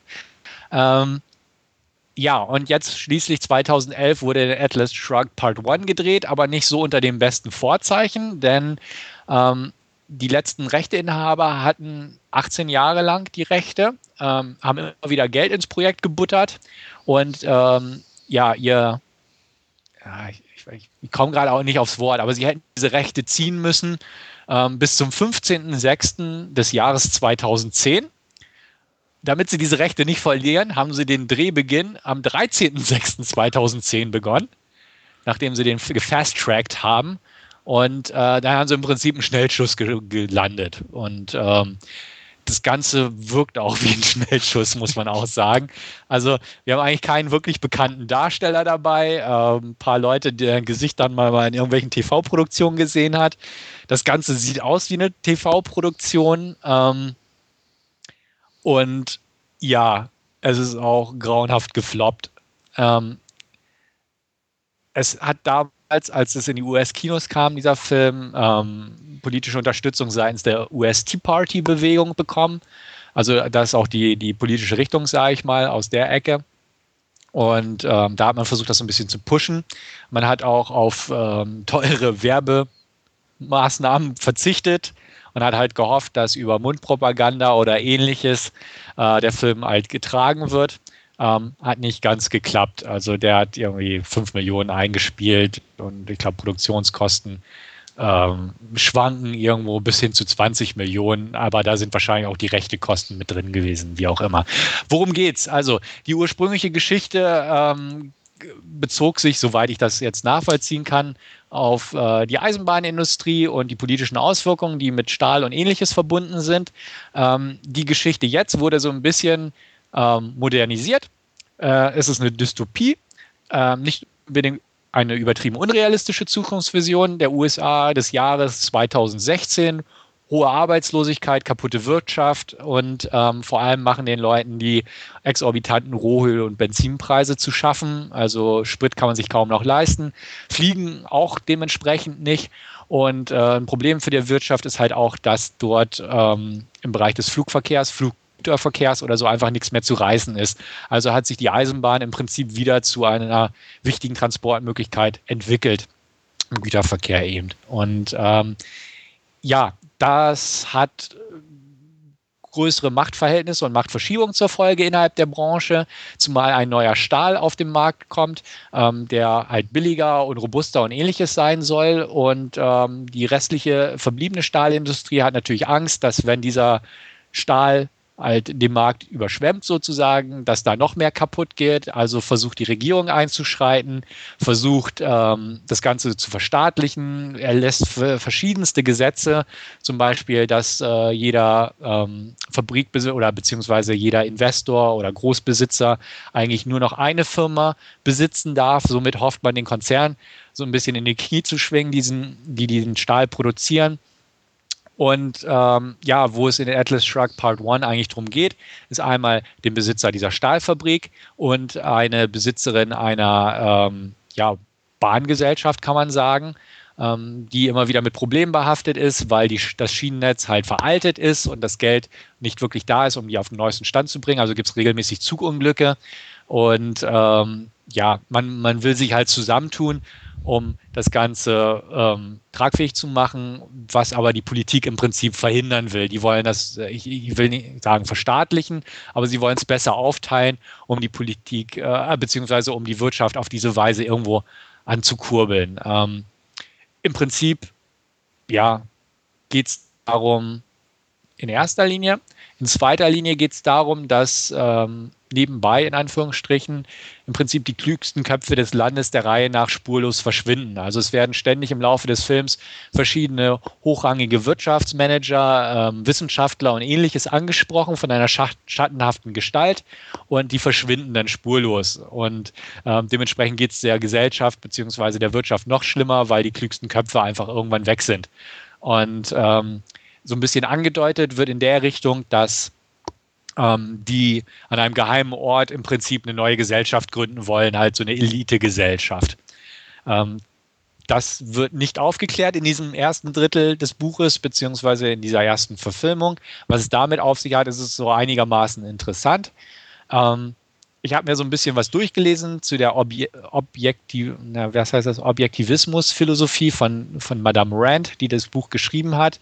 Äh, auch so mit der Politik der Tea Party-Bewegung in den USA bin ich wirklich kein Freund von. Ähm, aber ich habe zugegebenermaßen echt nicht, nicht viel Ahnung von dieser ganzen Geschichte, um da jetzt irgendwie was groß zu debattieren oder überhaupt zu äh, philosophieren oder ähnliches. Ähm, dementsprechend kann ich nur den Film an sich beurteilen. Ähm, nicht sonderlich gut, aber auch keine Katastrophe. Also ich habe mich schon irgendwie geistig damit abgefunden, dass der Film eine totale Katastrophe war, wird. Ähm, durch diesen Hintergrund, dass dieses Buch halt derartig bekannt ist, war ich trotzdem neugierig, habe dem dementsprechend ebenfalls über Love Film mir ausgeliehen, kam extrem schnell an. Ähm, in Deutschland gibt es auch keine, ja, in Deutschland gibt es auch keine Blu-ray davon. Äh, und der heißt, glaube ich, nur Atlas Teil 1 oder so. Ähm, also total irgendwie keine Ahnung was wie gesagt, das ganze Ding hat den Anschein einer TV-Produktion im Prinzip, einschließlich Akteure, Locations, Optik. Die Effekte sind nicht sonderlich toll, obwohl man auch sagen muss, es gibt nicht sehr viele Effekte, außer einen neu gebauten Schnellzug, der durchweg computeranimiert ist und das nicht sonderlich gut. Die ganze Regiearbeit von einem Regisseur, den ich noch nie von kannte, ähm, haut auch keinen vom Hocker und im Prinzip findet das meiste des Films in irgendwelchen Konferenzsälen, in irgendwelchen luxuriösen Nobelvillen oder ähnliches statt, wo halt Business getalkt wird, hätte ich fast gesagt. Also es ist ein sehr rätseliger Film. Erstaunlicherweise fand ich das auch nicht langweilig. Also, weil dieses ganze Jahr Politik und Wirtschaftsverflechtung fand ich nicht schlecht. Natürlich hat man irgendwie so ein bisschen, oder hatte ich bei dem Film das Gefühl, ähm, dass da einfach politische Gesinnungen äh, thematisiert werden in den Dialogen, dass es also mehr Statements sind als Dialoge an sich. Ähm, aber ich fand es nicht schlecht, weil teilweise, wie gesagt, ähm, durchaus ein paar Wahrheiten dazwischen sind, ähm, wenn man das so ein bisschen weiterspinnt mit Rohöl und sowas und 2016 und Wirtschaft in den USA sowieso im Blick hat. Es ist nicht zu extrem unabwegig, das Ganze oder beziehungsweise zu abwegig. Ähm, dementsprechend war doch irgendwie meine, meine Aufmerksamkeit durchweg gehalten worden von dem Film. Die Figurenzeichnungen sind nicht gerade vielschichtig. Es gibt eigentlich nur gute Menschen und böse Menschen. Je nachdem, welche politische Gesinnung man hat, kann man sich aussuchen, wer wer ist, so ungefähr. Und die beiden Hauptdarsteller, einmal Taylor Schilling, ist eine Frau übrigens, und Grant Bowler, die halt, wie gesagt, einmal die, die Präsidentin von der Zuggesellschaft und einmal den Stahlkonzern Riesen da spielen, fand ich gut, muss ich sagen. Die, die hatten Ausstrahlung irgendwo. Ähm, aber der Film war einfach zu steril. Er hat halt diese, diese, dieses Fernsehfeeling, ähm, was einfach schade ist. Klar, wäre es sehr interessant gewesen, was man mit 70 Millionen aus dem ganzen Stoff hätte machen können. Ähm, ob man es denn auch in die Gegenwart übertragen hätte, bleibt natürlich fraghaft, keine Ahnung. Ähm, aber so mit diesem begrenzten Budget ähm, wirkt es einfach zu belanglos, das Ganze. Zumal wirklich das Buch echt bekannt und auch ja, einfach prägend für manche Bereiche der, der Gesellschaft sein soll. Ähm, der Film ist einfach vor dem Hintergrund etwas enttäuschend. Ich fand es interessant, weil, wie gesagt, meine Vorkenntnisse äh, ziemlich gen Null tendierten in dem Bereich. Und ähm, gelangweilt habe ich mich nicht. Knappe vier von zehn gebe ich einfach für das Ding weil man kann ihn sich angucken und ähm, wird man im Fernsehen gucken, wäre es auch okay irgendwo als, als Film. Und vielleicht, wenn alle drei Teile abgedreht sind, könnte man es als Dreiteiler im Fernsehen vermarkten und dann wird sich auch kaum jemand ernsthaft beschweren. Aber da das Ding wirklich in den Kinos in den USA lief, also vor dem Hintergrund, ist es einfach als, als gescheitert zu bezeichnen. Ähm, trotz des Mega-Flops und auch Kritiker-Flops des Films kam dieses Jahr übrigens auch ähm, Atlas Shrugged Part 2 in die Kinos. ähm, das Lustige an der Geschichte. Äh, auch da kam der Trailer aus dem Nichts und äh, erst über den Trailer des zweiten Teils bin ich überhaupt so ein bisschen drauf aufmerksam geworden. Aber das Lustige ist, ähm, da man dank des finanziellen Flops für den zweiten Teil noch weniger Geld zur Verfügung hatte, konnten sie die ursprünglichen Darsteller nicht nochmal casten und haben einfach radikal die gesamte Besetzung ausgetauscht. und äh, erstaunlicherweise gibt es aber im, im, zweiten Teil mehr bekannte Gesichter aus meiner B-Film-Erfahrung heraus als im ersten Teil. Also Samantha Mathis spielt da die Hauptrolle, die man aus Hart aus Sendung oder so ein paar anderen Filmen noch kennt. Ray Wise, also hier Lillian Palmer aus Twin Peaks und so spielt mit. Ähm, also erstaunlicherweise, obwohl es noch die abgeschwächtere Besetzung ist, ähm, kamen ja einfach ein paar Gesichter bekannter vor, was vielleicht nicht für mich spricht, aber wie auch immer. Ähm, dementsprechend werde ich mir irgendwann auch Atlas Shrugged Part 2 angucken, einfach weil ich auch mal gespannt bin, wie es einfach mit dieser ähm, elitären Gesellschaft und so weitergeht. Ähm, keine Ahnung, ob sie Teil 3 drehen, weil auch Teil 2 richtig grottig lief. Ähm, es wäre aber zumindest irgendwie zu hoffen, dass sie zumindest das Ding zu Ende führen, weil zwei von drei Teilen muss ich auch nicht haben. Ähm, ich nehme mal an, euer Interesse tendiert auch gen Null. Ziemlich. Ja. Wie gesagt, ich bin schon mal drüber gestolpert, dachte mir, was ist das denn? Ich könnte ja auch nicht mehr sagen, ich drüber gestolpert bin oder so, hat dann auch geguckt, was ist der Background, habe dann eben auch gesehen, ja, irgendein Blabla-Buch aus den 50ern, ähm, das mir auch überhaupt nichts gesagt hat und da war dann mein Interesse schon null, vor allem als ich die Bilder dann auch gesehen habe. Ich habe nicht meinen Trailer geguckt, mir haben die stehenden Bilder schon gereicht und damit war die Sache für mich irgendwo abgehakt und ähm, tauchte bis heute auch nie wieder auf. Ja, dafür bin ich ja da. Sowas Super. Wieder Danke. hochzuholen, ja. Ja, ich werde es trotzdem nicht gucken. äh, Würde ich dir auch nicht unbedingt empfehlen wollen. Also, ne, es sei denn. Vielleicht ja. werde ich mal, wenn es im Free TV läuft, mal reingucken aus Interesse, um zu mhm. sehen, was du da angeguckt hast. Ja, das kannst du vielleicht tun, aber dann auf eigene Gefahr bitte. Mache ich. Und ansonsten werden wir es als Warnung hier stehen lassen, deine Besprechung. Also wie gesagt, nicht mal groß als Warnung, weil wie gesagt, knappe 4 von 10 ist jetzt auch, ich habe ja auch ist ja schon fast damit. viel für deine Verhältnisse. So ungefähr. Also wie gesagt, weil ähm, irgendwie die, ich mag Filme einfach mit diesen politischen Verstrickungen irgendwo. Also irgendwie habe ich da so ein bisschen Febel von, so, so ein bisschen Wirtschaftstalk, Politik und so. Ähm, das, das, das finde ich interessant einfach. Und ähm, wie gesagt, er war auch nie langweilig, aber er, er war halt steril und unaufregend irgendwo in der Art. Und ich sag mal, wenn der Höhepunkt oder so der, der Höhepunkt des Films einfach eine Zugfahrt ist auf neuem Stahl, dann ja, ne? dann hält der Stahl, hält er den Belastung des Schnellzugs stand. Äh, ja, er tut es. Äh, okay, danke das, ja, das ist es. Also deswegen. Na, da könntest du ja. wahrscheinlich manch deutschen Eisenbahner glücklich machen. Ja, ich wollte es gerade sagen, Siemens bringt das nicht fertig. ja. ja. so ist das. Also wirklich nicht, nicht unbedingt eine Empfehlung, ähm, aber ich habe schon wesentlich Schlechteres in meinem Leben gesehen. Ja, damit gebe ich auch gerne ab an Andreas, der hoffentlich ein bisschen was Besseres, zumindest als meine zweite Besprechung gesehen hat. Und ja, lass mal hören. Ja, also ich denke schon. Im Schnitt auf jeden Fall. Ähm, anfangen möchte ich mit äh, keinem klassischen Film in dem Sinne, sondern eine Dokumentation mal wieder. Ähm, allerdings eine relativ alte aus dem Jahr 1992. Äh, Baraka. Wem das nichts sagt, mh, mm, es ist ähm, ja einfach Bilder aneinandergereiht, so ähnlich wie Koyanis Kazi, die ja doch ein bisschen bekannter sind. Der Kameramann von Koyanis Kazi war hier ähm, Regisseur. Ron Fricky nennt sich der gute Mann und gilt auch allgemein dieser Film schon als relativ gut in seinem Gebiet. Ähm, hat auch relativ hohe Wertungen in, in verschiedenen Bereichen, auch bei der IMDb und so weiter. Deswegen, ich bin eigentlich drauf gestoßen, weil ich den Trailer zu dem Nachfolgewerk gesehen habe, Samsara aus dem Jahr 2011 und der mir eigentlich ganz gut gefallen hat. Und ich dachte, gut, bevor ich den gucke, schaust du dir erstmal den alten an. Und ich muss sagen, äh, äh, ähm, schöne Bilder, keine Frage, aber für heutige Verhältnisse mh, hm, nichts Neues. 92 ähm, war es mit Internet noch nicht weit, da mögen die Bilder wirklich äh, einzigartig und toll gewesen sein. Es gab auch kaum Filme dieser Art. Ähm, heute gibt es einfach schon wesentlich mehr von, was weiß ich, unser blauer Planet und bla bla bla, alles Mögliche, diese BBC-Reihe ähm, und, und so weiter. Also es gibt extrem viel in der Richtungen und deswegen war die Bilder zwar schön, aber sehr unaufregend, weil ich sag mal, du die heute an jeder Ecke schon zu sehen bekommst. Dazu kam, dass mir die, der Score dazu, die Musik, ähm, relativ eintönig vorkam.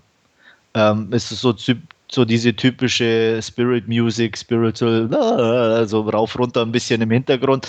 Ähm, auch mit Dead Can Dance, die ich eigentlich sehr mag, aber das war schon so ja zu sehr zu erwarten, dass da irgendwo zwischendrin ein Lied von denen kommt, ähm, weil die einfach auch äh, in so Filmen permanent irgendwo Verwendung finden und das dann schon zu viel des Guten ist. Ähm, mein größtes Problem an sich eigentlich war aber dann der Film selber mit seinen Übergängen, die mir ein bisschen zu esoterisch, suspekt und merkwürdig war. Also es geht halt schon wirklich so um die die Natur und aber auch der Übergang in die Zerstörung der Natur und Religion und was weiß ich. Und da schon die ein oder andere Übergang war, wo ich sage, nee, das ist nicht meins. Also ich kann nichts damit anfangen. Ähm, das beste Beispiel, das natürlich auch am auffälligsten war, aber halt einfach so als, als, als Beispiel dafür steht, ist, du siehst zuerst so ein paar Stahlarbeiter. Ich nehme mal an, in den USA, das, das ist auch ähm, das Problem in Anführungsstrichen, du weißt nicht, wo es ist während dem Film. Es gibt nur im Nachspann, wird dann irgendwie aufgeführt, wo, wo welche Locations irgendwo waren und wo die gedreht wurden. Ähm, das waren irgendwie so Stahlarbeiter, die in so einen riesigen Ofen immer mit so einer Schaufel, ähm, ich glaube Glas oder was auch immer, reingeschaufelt haben. In einem schönen Rhythmus. Ähm, das sah echt cool aus. Die hatten auch irgendwie so wie so riesen Cowboy-Hüte auf und standen dann irgendwie am Schluss so vier Mann äh, vor diesem Ofen mit den Schaufeln und es ging dann irgendwie nahtlos über in Bilder von einem Konzentrationslager. Mhm. Und das, also mir persönlich war das so, so weit hergeholt oder, oder auch so, so unpassend in dem Moment. Klar, äh, in beiden sind Öfen in Verwendung, aber äh, ja, äh, ja. Ne, aber äh, es war irgendwie mehr, also wie gesagt, ich habe da null, null Verbindung, Zugang oder irgendwas an der Stelle gedacht, wa, was soll das? Also das war mir, was der auch immer damit ausdrücken wollte, ich weiß es nicht. Also ich habe da null Zugang gefunden. Ja. Das war das extremste Beispiel, aber es gab eben auch andere, wo so, wo ich mir immer dachte, naja, warum kommt jetzt das Bild auf das? Das, das war einfach vom, vom Fluss her oder von, von der Geschichte oder von den Verbindungen, die er aufbauen wollte, äh, nicht meins, muss ich ganz klar sagen. Ähm, deswegen schöne Bilder, man kann es angucken, wenn man auch das Alter bedenkt, in Ordnung deswegen will ich es auch nicht ganz abwerten, weil uninteressant war es auch nicht. Ähm, ich habe dann, glaube ich, irgendwie eine knappe 6 von 10 so in meinem Kopf gehabt und ähm, da würde ich es auch stehen lassen. Und ja, aber wie gesagt, war einfach nicht ganz meins. Ich bin aber trotzdem neugierig auf das Nachfolgewerk und das werde ich mir auch definitiv angucken und ähm, mal schauen, ob es da mehr meinen Sehgewohnheiten und mein, die Übergänge ein bisschen mehr für mich nachvollziehbar sind. Euch wird es, denke ich, wenig interessieren. Der kommt ja auch komplett ohne, ohne äh, sag's mal, ohne, ohne Voice-Over oder. Komplett. Es ist nur Musik im Hintergrund. Also es ist nur die Bilder und die Musik. Also du hast keinen einzigen Text im Bild und du hast keinen einzigen Sprecher in der ganzen Zeit. Wie gesagt, das Einzige, was dann ist, ist im Nachspann sozusagen oder am Ende vom Film die Aufführung oder die Auflistung der Locations, wo was gedreht mhm. oder was ist. Und ähm, wie gesagt, es sind schon tolle Sachen und interessante Sachen dabei und wirklich schön, schöne Bilder, auch von, obwohl der von 92 ist, ähm, ähm, hatten die, glaube ich, ein bestimmtes Filmmaterial verwendet. Es sind schöne Bilder.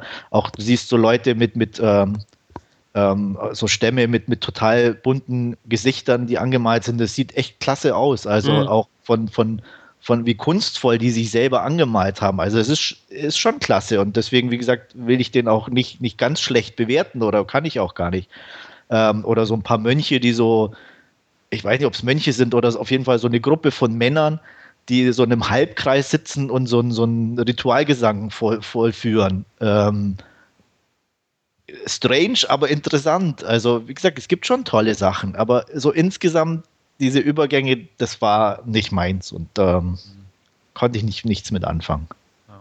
Ist wahrscheinlich so ein Film, wenn ich es im Fernsehen irgendwie auf Arte oder so sehen würde, würde ich eine Viertelstunde zugucken und dann weiterschalten, so ungefähr. Genau, ja. Also, ähm, wie gesagt, solche Bildersachen mag ich auch ganz gern, klar. Aber so als Film habe ich es eigentlich noch nie so bewusst angesteuert oder durchgehalten oder wie auch immer. Es gibt ja viele so unsere Erde oder wie es heißt. Aber ja. das ist einfach nicht so meins. Also ist schön anzusehen und ich glaube, irgendwie habe ich auch ein paar Bilder von Baraka irgendwie vor meinem Auge oder das Cover oder irgendwie sowas. Ja, ja. Ähm, also man, ja. man stolpert, glaube ich, automatisch, wenn man irgendwo mal Film guckt oder sich irgendwo auf so Seiten rumtreibt. Irgendwo poppt es irgendwann mal auf. Mhm. Weil ja. es geht, wie gesagt, auch als Klassiker neben Koyanis Kazi und, und diesen ganzen alten Sachen, die da rauskamen in den 80er und 90er, halt schon als, als ähm, gutes Werk in dem Sinn oder als, als guter Dokumentarfilm. Ja. Aber ja, Dokumentarfilm habe ich ja eh nicht so und ähm, dementsprechend mh, nicht so ja. ganz meins. Kein Problem. Noch Fragen? Kann ich weiter? Kannst weiter. Fort. Ja. Ich fahre fort. Ich fahre fort in ganz andere Gefilde. Ähm, ich bekenne mich schuldig. Ich bin abtrünnig geworden. Ich habe wieder eine Serie geguckt. ähm, ich habe geguckt American Horror Story, die, ich weiß gar nicht, bei uns glaube ich irgendwie schon läuft auf dem Pay-TV, wenn mich nicht alles täuscht. Mhm, genau. Ähm, ich habe mir die UK Blu-ray geholt, die günstiger war, lustigerweise, wie die DVD-Version. ähm, ja, American Horror Story. Ja, ich habe sehr viel Gutes drüber gehört und ähm, dachte, okay, Horrorgeschichten mag ich. Serien mag ich nicht. Gute Kritiken finde ich gut. Ich gebe dem Ganzen meine Chance. Ähm, und es ist American. Ne? Und es nicht, ist, nicht, ja, nicht, nicht, irgendwie jugoslawisch, das nein. Das war nicht ausschlaggebend. Also ja. das hätte auch äh, Chinese oder Ach, African Gott. oder Suaheli Horror Story sein können. Du, du hättest dir was gekauft, was Suaheli Horror Story heißt? Wenn ich gute Kritiken gehabt hätte, ja. okay.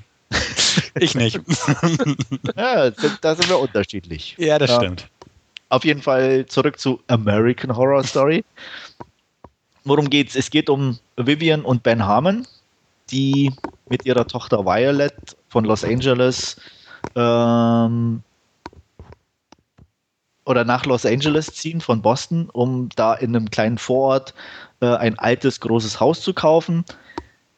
Die Ehe steht nicht so zum Besten, um es mal so zu umschreiben. Das wäre eigentlich schon wieder so ein Thema, wo ich sage, oh, nicht schon wieder, weil äh, Punkt 1, sie hatte Fehlgeburt, Punkt 2, er ging fremd.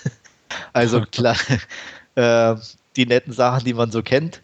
Aber es ist trotzdem ganz gut eingebunden in die, in die Geschichte. Und ähm, das Haus bekommen sie, nachdem sie beide nicht so viel Geld haben, relativ günstig überlassen. Er ist Psychiater und sie macht, glaube ich, zurzeit nicht so viel, weil sie das Problem einfach mit der Fehlgeburt noch nicht ganz verarbeitet hat. Deswegen musste es etwas günstiger werden und dieses Haus war extrem günstig für die Größe und die Lage. Ähm, die Maklerin sagt auch gleich, woran das liegt, dass die Vorbesitzer, ein schwules Pärchen, leider einen gewaltsamen Tod gestorben sind und das natürlich das Haus ein bisschen in Verruf gebracht hat und deswegen auch relativ günstig abgegeben wird. Ähm, so viel zur Einleitung. Dass das Ganze nicht alles ist, merken äh, die Zuschauer schneller als Vivian und Ben, weil ähm, sich eine Hausdame oder eine Maid vorstellt, die gerne helfen möchte oder sich auch den Vorbesitzern schon zur Hand ging, auch nicht so viel Geld verlangen möchte. Ähm, der Zuschauer bemerkt dann gleich, dass jeder der Familienbesitzer oder, oder Familienmitglieder die Dame etwas anders sieht und ähm, dadurch auch man schnell bemerkt, ganz so normal ist dieses Haus nicht nach und nach kommt dann raus, was in jeder Folge so als kleiner Prolog dann vorkommt, in welchen Jahren der ein oder andere in diesem Haus vielleicht auch noch sein Leben lassen musste und es ist immer mehr als man denkt. Ähm, den Gag dabei kann ich natürlich nicht erzählen, weil das wäre langweilig. Allerdings muss man auch sagen, dass wenn man ein bisschen mitguckt und spätestens nach der Hälfte sowieso weiß, um was es geht, schön an der ganzen Geschichte ist, was mir halt relativ gut gefallen hat, es ist mal wirklich schön schräg und schön creepy, wirklich teilweise sehr creepy, was ich mochte. leider haben sie es nicht so ganz konsequent durchgehalten, was ich ein bisschen schade fand. Also es ist so zwischendurch dann nur noch mal nett, sage ich mal, um es mal so zu umschreiben. Äh, immer noch super ansehbar, gut produziert, ähm, ordentliche Darsteller und alles, aber so Kleinigkeiten, die mich dann einfach gestört haben, aber auf hohem Niveau gestört haben. Ganz schlecht, leider, fand ich die allerletzte Folge. Die hat mir ziemlich viel kaputt gemacht. Ähm, die war so, ich weiß nicht, so nachgeschoben wirkte sie ein bisschen und so auf leichtes Happy End getrimmt. Also nicht, nicht zu sehr, aber doch zu sehr, um, um einfach nicht zum Rest von der, von der Season zu passen, in meinen Augen. Ähm, auch dazu sagen muss man, die Season an sich ist abgeschlossen. Das heißt, soweit ich das auch nachvollziehen kann, die zweite hat zwar gleiche Darsteller, spielt aber an einer anderen Location, was ich auch sehr interessant finde und da natürlich mir auch ähm, schon neugierig bin auf Season 2. Ähm, um nochmal also auf die, die, die Bewohner des Fore, die, oder die alten Bewohner, jeder hat so seine Rolle und taucht immer mal wieder auf in der einen oder anderen Variation. Ähm, wobei es teilweise Bewohner gibt, die ich gern öfter gesehen habe, die aber wirklich ganz sporadisch da sind oder vielleicht höchstens ein oder zweimal und das fand ich schade, weil da gab es ein, zwei, die ich sehr noch creepier fand als den Rest und die hätte ich gern öfter gesehen, aber das ist natürlich auch immer ein bisschen Geschmackssache. Ähm, Darsteller hatte ich schon gesagt, sind äh, mich okay. Ähm, die Eltern werden gespielt von äh, Dylan McDermott, den man ja, sage ich mal, vom Sehen definitiv kennt. Ähm, meistens dann eher so ein bisschen als, als Nebendarsteller. Ähm, ich könnte jetzt gar nicht sagen, wo er so richtig ähm, auffällig war oder woher man am besten kennt. Weiß nicht, Hard Stefan. Hardware vielleicht.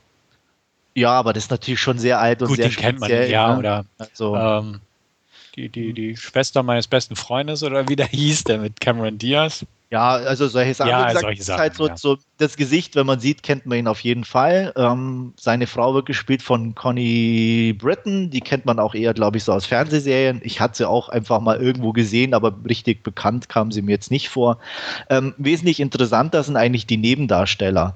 Äh, die Tochter wird gespielt von Taisa Farmiga. Farmiga wird dem einen oder anderen was sagen. Die Vera ist ja dann doch schon ganz gut angesagt in Hollywood, ähm, spielt auch nie schlecht. Muss auch sagen, die, die Taisa hatte ich erst vermutet, so vom Aussehen, ach, könnte ihre Tochter sein. Nie, ist die jüngste Schwester. Die Eltern haben anscheinend auch irgendwie ein ganz äh, Haus voll Kinder. Und ähm, die wollte eigentlich nie Fernsehen machen oder TV, aber hat sich dann doch überreden lassen und spielt relativ ordentlich. Ähm, wer spielt noch mit? Ähm, Zachary Quinto kennt ja der ein oder andere als Spock aus dem Remake. Ähm, wen haben wir noch dabei? Nicht Jessica Hm? Lang andauernd. Jessica Kritiken? die darf man natürlich auf keinen Fall vergessen, weil die ist so äh, sehr bestimmend, sehr klasse und ähm, zwar alt geworden, muss man wirklich sagen, aber sie hat halt hier wirklich eine klasse Rolle. Ähm, die spielt ihr zu in jeder Hinsicht und sie spielt die auch ziemlich gut. Und ähm, ja, sie ist auch die Serie, wie gesagt, schon sehr creepy. Sie ist auch sexy ähm, auf, auf eine gewisse Art und Weise. Und ja, ähm, also auch, obwohl sie sehr züchtig ist, sehr sexy, was ich äh, ganz interessant finde. Äh, für Stefan sehr interessant äh, wird natürlich sein noch, dass Kate Mara mitspielt, für Wolfgang natürlich auch, denke ich. ähm, hat eine, nicht so die große Rolle, aber eine sehr wichtige Rolle. Äh, Kommt auf jeden Fall so im Laufe der Season noch ein bisschen so zum, zum Zuge. Und ja, wie gesagt, also mir hat die recht gut gefallen und ich war lange am Überlegen, ah, Punkte, wie viel gibst du denn? Weil, wie gesagt, es gab ein paar Sachen, wo ich sagte, ah nee, Jungs, nein. Gerade, wie gesagt, die letzte, die hat mir ziemlich was viel verhagelt.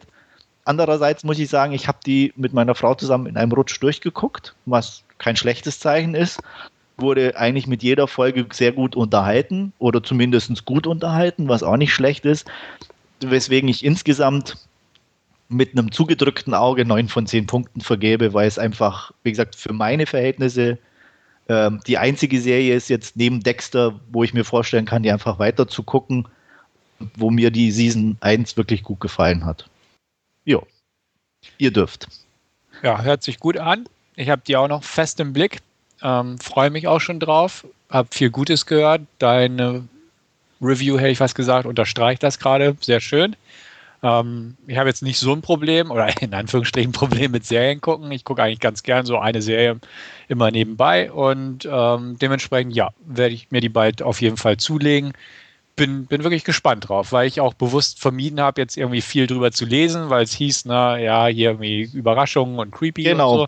Ja. Und deswegen habe ich auch eigentlich nicht viel, ich habe mir die Titelsequenz mal auf YouTube angeguckt und ich kenne das Cover, aber viel mehr kenne ich jetzt da gar nicht. Deswegen war ja auch ganz interessant zuzuhören, einfach wie du es vom Inhalt erzählt hast, weil es war mir prinzipiell auch neu. Ich Ja. weiß, Also ich hoffe auch, also ich habe hab mich bewusst zurückgehalten und nicht, wie gesagt, wirklich nur die ganz offensichtlichen Sachen erzählt. Äh, und ähm, ich hoffe, dass noch genügend zu entdecken gibt. Ähm, und von daher. Nee, bin ich auch gespannt. Auch, auch weil das Konzept einfach die zweite Staffel auch mit neu, also mit denselben Darstellern im neuen Ambiente zu machen, Ja. ähm, ist auch nicht verkehrt. Also Nee, wie gesagt, das fand ich eben auch ganz gut. Das wusste ich vorher auch nicht. Also habe ich erst dann im Laufe der, der Season, die ich mir da angeguckt habe, mal ein bisschen nachgelesen, weil ich dann doch mehr wissen wollte. Aber eben auch nicht zu viel. Also es ist wirklich gut, wenn du weißt, die, die, mich interessiert die von, von, von dem, was man so ein bisschen gelesen hat, von, von in welche Richtung es geht.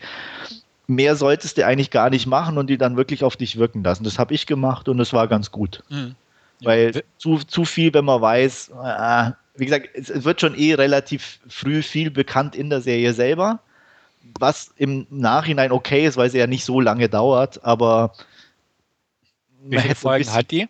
ähm, zwölf, glaube ich. Zwölf. Also so, so eine, ja. So eine Normal-Season, ja. Aber wie gesagt, ist halt äh, abgeschlossen. ja. Warte, ich schau mal. Äh, ja, zwölf. Mhm. Ja, also ich Wobei bin es sehr in der Mitte gespannt. so eine Doppelfolge gibt. Ja. Ich werde den auch berichten, auf jeden Fall. Also bin gespannt, werde mir auch nichts weiter anlesen und ähm, freue mich drauf, definitiv. Wolfgang? Ja, ich hab's nicht so mit Haunted House und Creepy und. Aber es ist eine Serie. und Ka- Kate Mara ist dabei. Kate- Ja, Kate Mara. Mara ist dabei. Äh, nee, ich glaube nicht. Ach komm, Wolfgang, Auch- wie auch süß. Wenn, Komm. Wenn's, wenn sich sehr positiv anhört, was du jetzt erzählt hast, aber ist, glaube ich, Oh. für mich. Na, Wolfgang will nachts noch schlafen können. Ja, Ja. Ja, okay. Dann halt nicht, wenn ich schon mal eine Serie gut finde. Aber naja. Ähm, ich war mal wieder im Kino. Hm, Mein Schwiegerpapa hat netterweise auf unseren Sohn aufgepasst, weswegen ich mit meiner Frau ins Kino konnte. Äh, leider muss ich schon mal vorwegschieben, leider in Anführungsstrichen nur in die deutsche Fassung von Seven Psychopaths, was denke ich schon ein bisschen am Flair kaputt gemacht hat. Ich bin einfach ein Originalgucker. Es war okay äh, von den Stimmen her und allem, aber ich war halt dauernd am überlegen, was haben sie da jetzt wohl im Original gesagt. Und äh, meiner Frau hat es weniger ausgemacht, aber ich, ja. Ähm, Seven Psychopaths ist Martin McDonoughs Nachfolgewerk zu Brücke sehen und sterben. Und mit dementsprechend relativ hohen Erwartungen, unbewusst oder bewusst, bin ich natürlich auch rangegangen und habe auf etwas sch schräge Unterhaltung gehofft. Und die, die bekommt man definitiv auch. Also es ist so ein richtig schöner, kleiner, skurriler Film auch wieder geworden mit einem ziemlich klasse Cast. Wir haben Colin Farrell ähm, als relativ erfolglosen Drehbuchschreiber. Er weiß immerhin schon den Titel von seinem neuen Buch, nämlich Seven Psychopaths. Ähm, aber er hat noch überhaupt keine Ahnung, wie die sieben Psychopathen aussehen sollen. Hilfe bekommt er ein bisschen, obwohl er es gar nicht so zugeben will, von seinem besten Freund Billy, gespielt von Sam Rockwell, der ihm so Geschichten nahe bringt von Psychopathen und ähm, ja, was soll man sagen, die sind nicht so ganz frei erfunden. Ähm, einer dieser Psychopathen ist ähm, Charlie, gespielt von Woody Harrelson, von dem wir heute noch mehr hören werden. Äh, ein Gangsterboss. Mit dem hat er insofern zu tun, als er und sein Partner Hans, gespielt von Christopher Walken, in einer grandiosen Rolle. Also, das ist wieder Walken. Ja, ich, den mag ich einfach, vor allem in so Rollen. Das, äh, alleine für ihn sollte man sich den Film angucken die beiden haben sich darauf spezialisiert, Hunde zu entführen und wieder zurückzugeben und die, die Belohnung oder die, die Freude der, der, der Besitzer zu spüren in Geldwerten. Äh, ähm, ja, das Ganze funktioniert eigentlich relativ gut. Hans hat noch eine Frau, die leider mit äh, Krebs im Krankenhaus liegt und er braucht das Geld natürlich für die Behandlung. Und sie machen leider den Fehler und klauen einen Shih Tzu. Dieser Shih Tzu gehört natürlich niemand anderem als Charlie, der so ein paar Gangster um sich geschart hat, seine Kumpane oder beziehungsweise er ist der Gangsterboss und natürlich seinen Hund wieder haben will. Und durch ähm, den einen oder anderen Zufall kommen die Herren Hans und Billy auf die Spur und das Ganze endet natürlich etwas blutig. Ähm, ja, es ist, wie gesagt, ein schön skurriler Film. Er hat ähm, wirklich tolle Darsteller. Die passen alle ziemlich gut rein. Sam Rockwell spielt schön überdreht. Ähm, Colin Farrell als ähm, erfolgloser Drehbuchschreiber passt auch ziemlich klasse. Auch hier wieder eine Dame für Stefan mit dabei, Abby Cornish. Hm. Wusste okay. ich doch. ähm, die leider ein bisschen zu kurz kommt. Sie spielt Colin Farrells Fre Fre Freundin, ähm, aber ist nicht so oft im, im Bild, aber trotzdem eine ganz wichtige Rolle.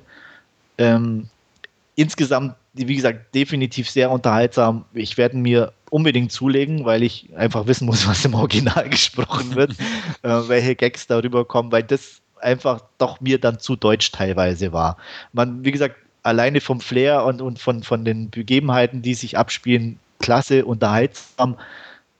Aber ja, mir war einfach ähm, eine Komponente abhanden gekommen, die einfach zu viel für mich oder zu wichtig ist für mich, weswegen ich den Film auch nicht ganz so gut bewerte. Aber wie gesagt, im Hinterkopf behalten, es liegt einfach wirklich an der deutschen Synchro. Und ähm, ich gebe sieben von zehn Punkten für den Film. Schaut ihr den denn an? Ich glaube, wir haben ja den Trailer schon relativ gefeiert, meine ich im Podcast ja, mal. Und definitiv. Ja, ich, ich werde mal also auch definitiv anschauen. Es klingt ja jetzt dann doch sehr unterhaltsam und Brücke sehen und sterben war ja dann auch ja äh, sehr, sehr cool und, und sehr witzig gemacht. Ja. Und Kann ich mich auch nur anschließen. Ja. Also ähm, Brücke sehen und sterben mochte ich auch. Fand ich jetzt auch ein bisschen nicht so wie so manche Hype-Stimme im Vorfeld mich vielleicht hatte glauben lassen, aber ähm, fand ich ein gut, guter Film auf jeden Fall. Und ähm, ja, ich glaube, ich war auch beim Feiern dabei des Trailers, also dementsprechend wird der definitiv auch mal gesichtet und dann ja auch dann möglichst gleich in der Originalfassung. Ja, definitiv empfehlenswert. Und wie gesagt, ähm, es ist ein, ich mag einfach schöne, kleine, skurrile Filme und da in die, die Rubrik fällt der und hat eben einfach auch noch ganz tolle Darsteller mit dabei, auch, äh, auch in Nebenrollen. Harry Dean Stanton taucht auf, Tom Waits taucht, taucht, taucht auf. Also ähm, alleine dadurch ähm, ist das Ganze schon äußerst unterhaltsam und ähm, empfehlenswert. Also wie gesagt, ich mochte ihn sehr gerne, bis auf die Synchro und ja, ich hole mir auf jeden Fall die Scheibe. Mhm. er ist zwar ein auch ein kleiner Film, auch von den Locations her, aber er sah auch optisch einfach gut aus. Also er hat ein paar schöne Locations mit dabei und alleine deswegen ähm, freue ich mich da auch schon nochmal auf die Blu-ray. Mann, ey, Harry Dan Stanton lebt noch, ey. Äh, also zumindest in dem Film lebt ja, er noch. Weil, nee, weil den habe ich immer eigentlich als alten Mann so irgendwie so im. Er ist hier noch älter. Also, äh, während, während man Walken so aus View to a Kill noch als halbwegs jung kennt und über die Jahre so verfolgt hat, habe ich irgendwie von Harry Dean Stanton immer nur ein Bild von so einem etwas zerknautschten älteren Herrn im Bilde. Also er ist ja, noch älter und noch zerknautschter. Also von daher, nee, also ist wirklich äh, extrem unterhaltsam und ähm, ja, einfach skurrile Dialoge, ähm, die machen den Film natürlich dann extrem ähm, interessant, wie gesagt, und ich hoffe eben im, im, Original noch interessanter, als er zum Teil in Deutsch auch, auch schon war. Also ähm, ich bin mir sicher auch zum Beispiel, was halt im Deutschen einfach nicht übersetzt wird oder selten vorkommt, dass auch sehr viele Fax wieder mit dabei sind ähm, und ein bisschen Ausdrücke, aber das stört uns ja nicht, von daher. Ja, ja wunderbar. Dann würde ich sagen, gehen wir zu, wie schon von dir angekündigt, unserem Hauptreview über, wieder mit Woody Harrelson, diesmal in der Hauptrolle. Und zwar haben wir uns da für Rampart entschieden, basierend auf einer Vorlage von James Elroy. Und der Wolfgang wird uns ein bisschen was zum Inhalt erzählen. Ja, und äh, besagter Woody Harrelson spielt Dave Brown. Äh, Dave Brown ist ein ja, lang gedienter Streifenpolizist in, in LA, ähm, ja auch ein bisschen so in den Problemvierteln quasi da beheimatet mit, mit seiner, ja, mit, ja, mit seinen Routen, die er da abfährt. Ähm, und er geht dabei auch, ja, we wenig zimperlich äh, zu Werke. Ähm, ja, eines Tages fährt ihm jemand in, in, die, in seinen Streifenwagen rein.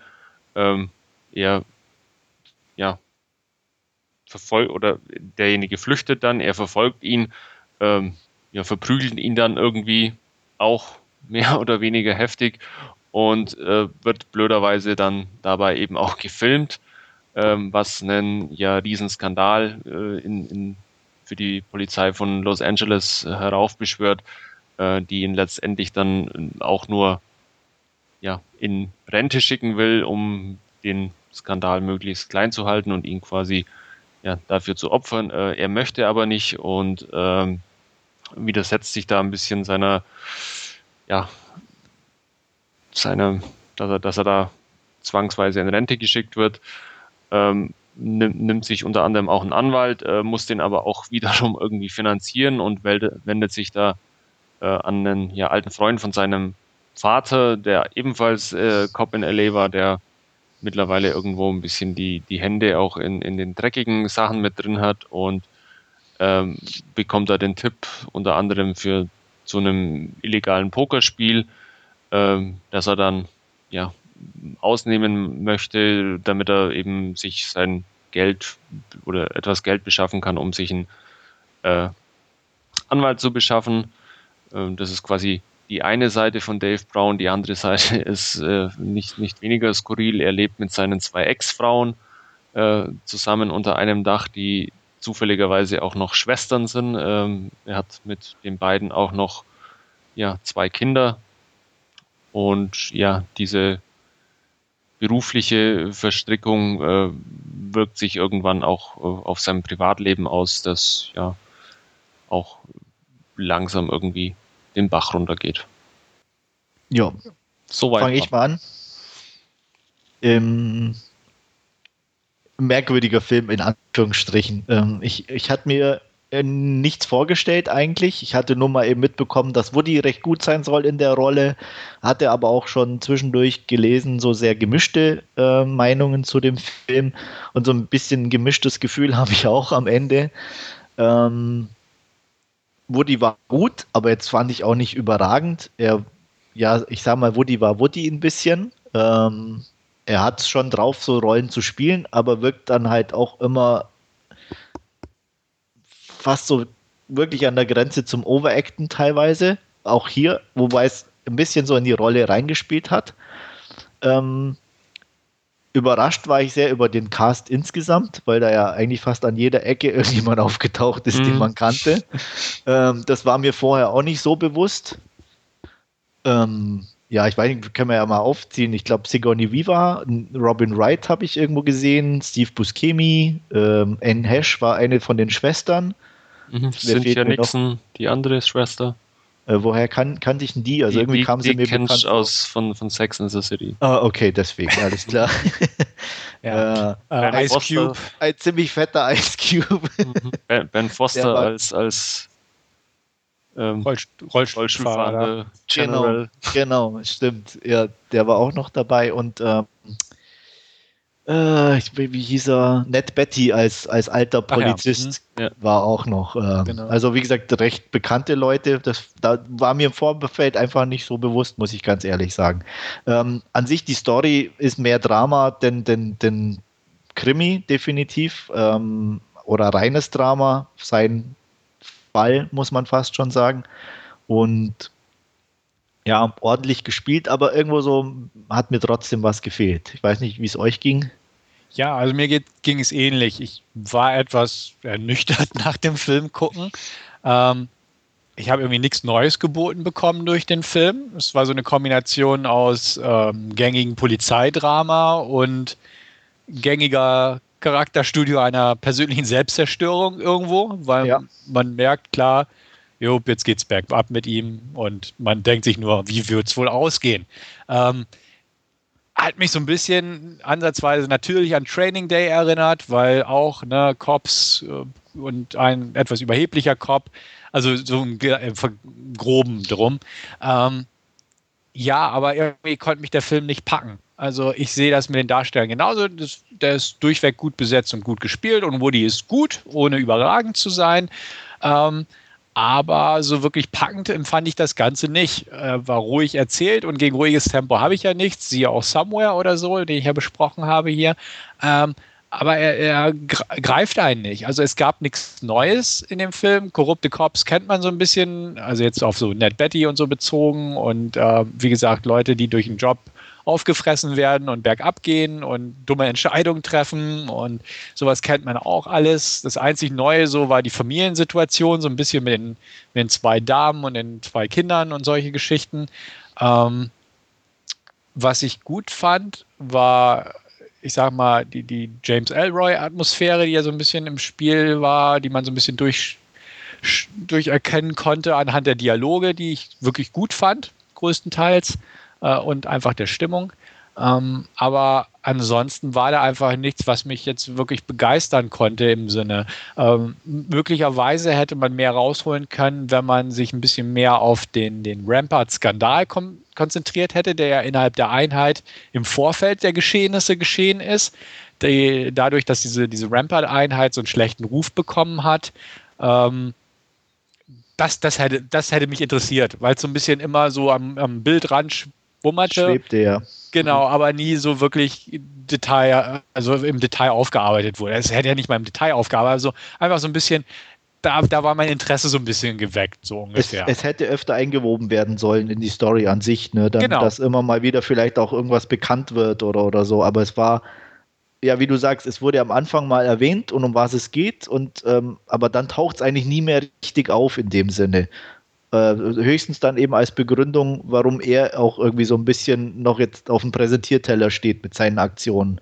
Weil sie eh schon wegen dieser Rampart-Geschichte so alle Stress am Hals haben. Das war wobei eigentlich das, alles. Wobei das ja nie konkret thematisiert wird, dass es. Nee, aber das war halt so im Hintergrund auch, äh, schwelte das immer, ja. dass das eben so der Grund ist, warum er eigentlich immer so jetzt im ja. Fokus steht.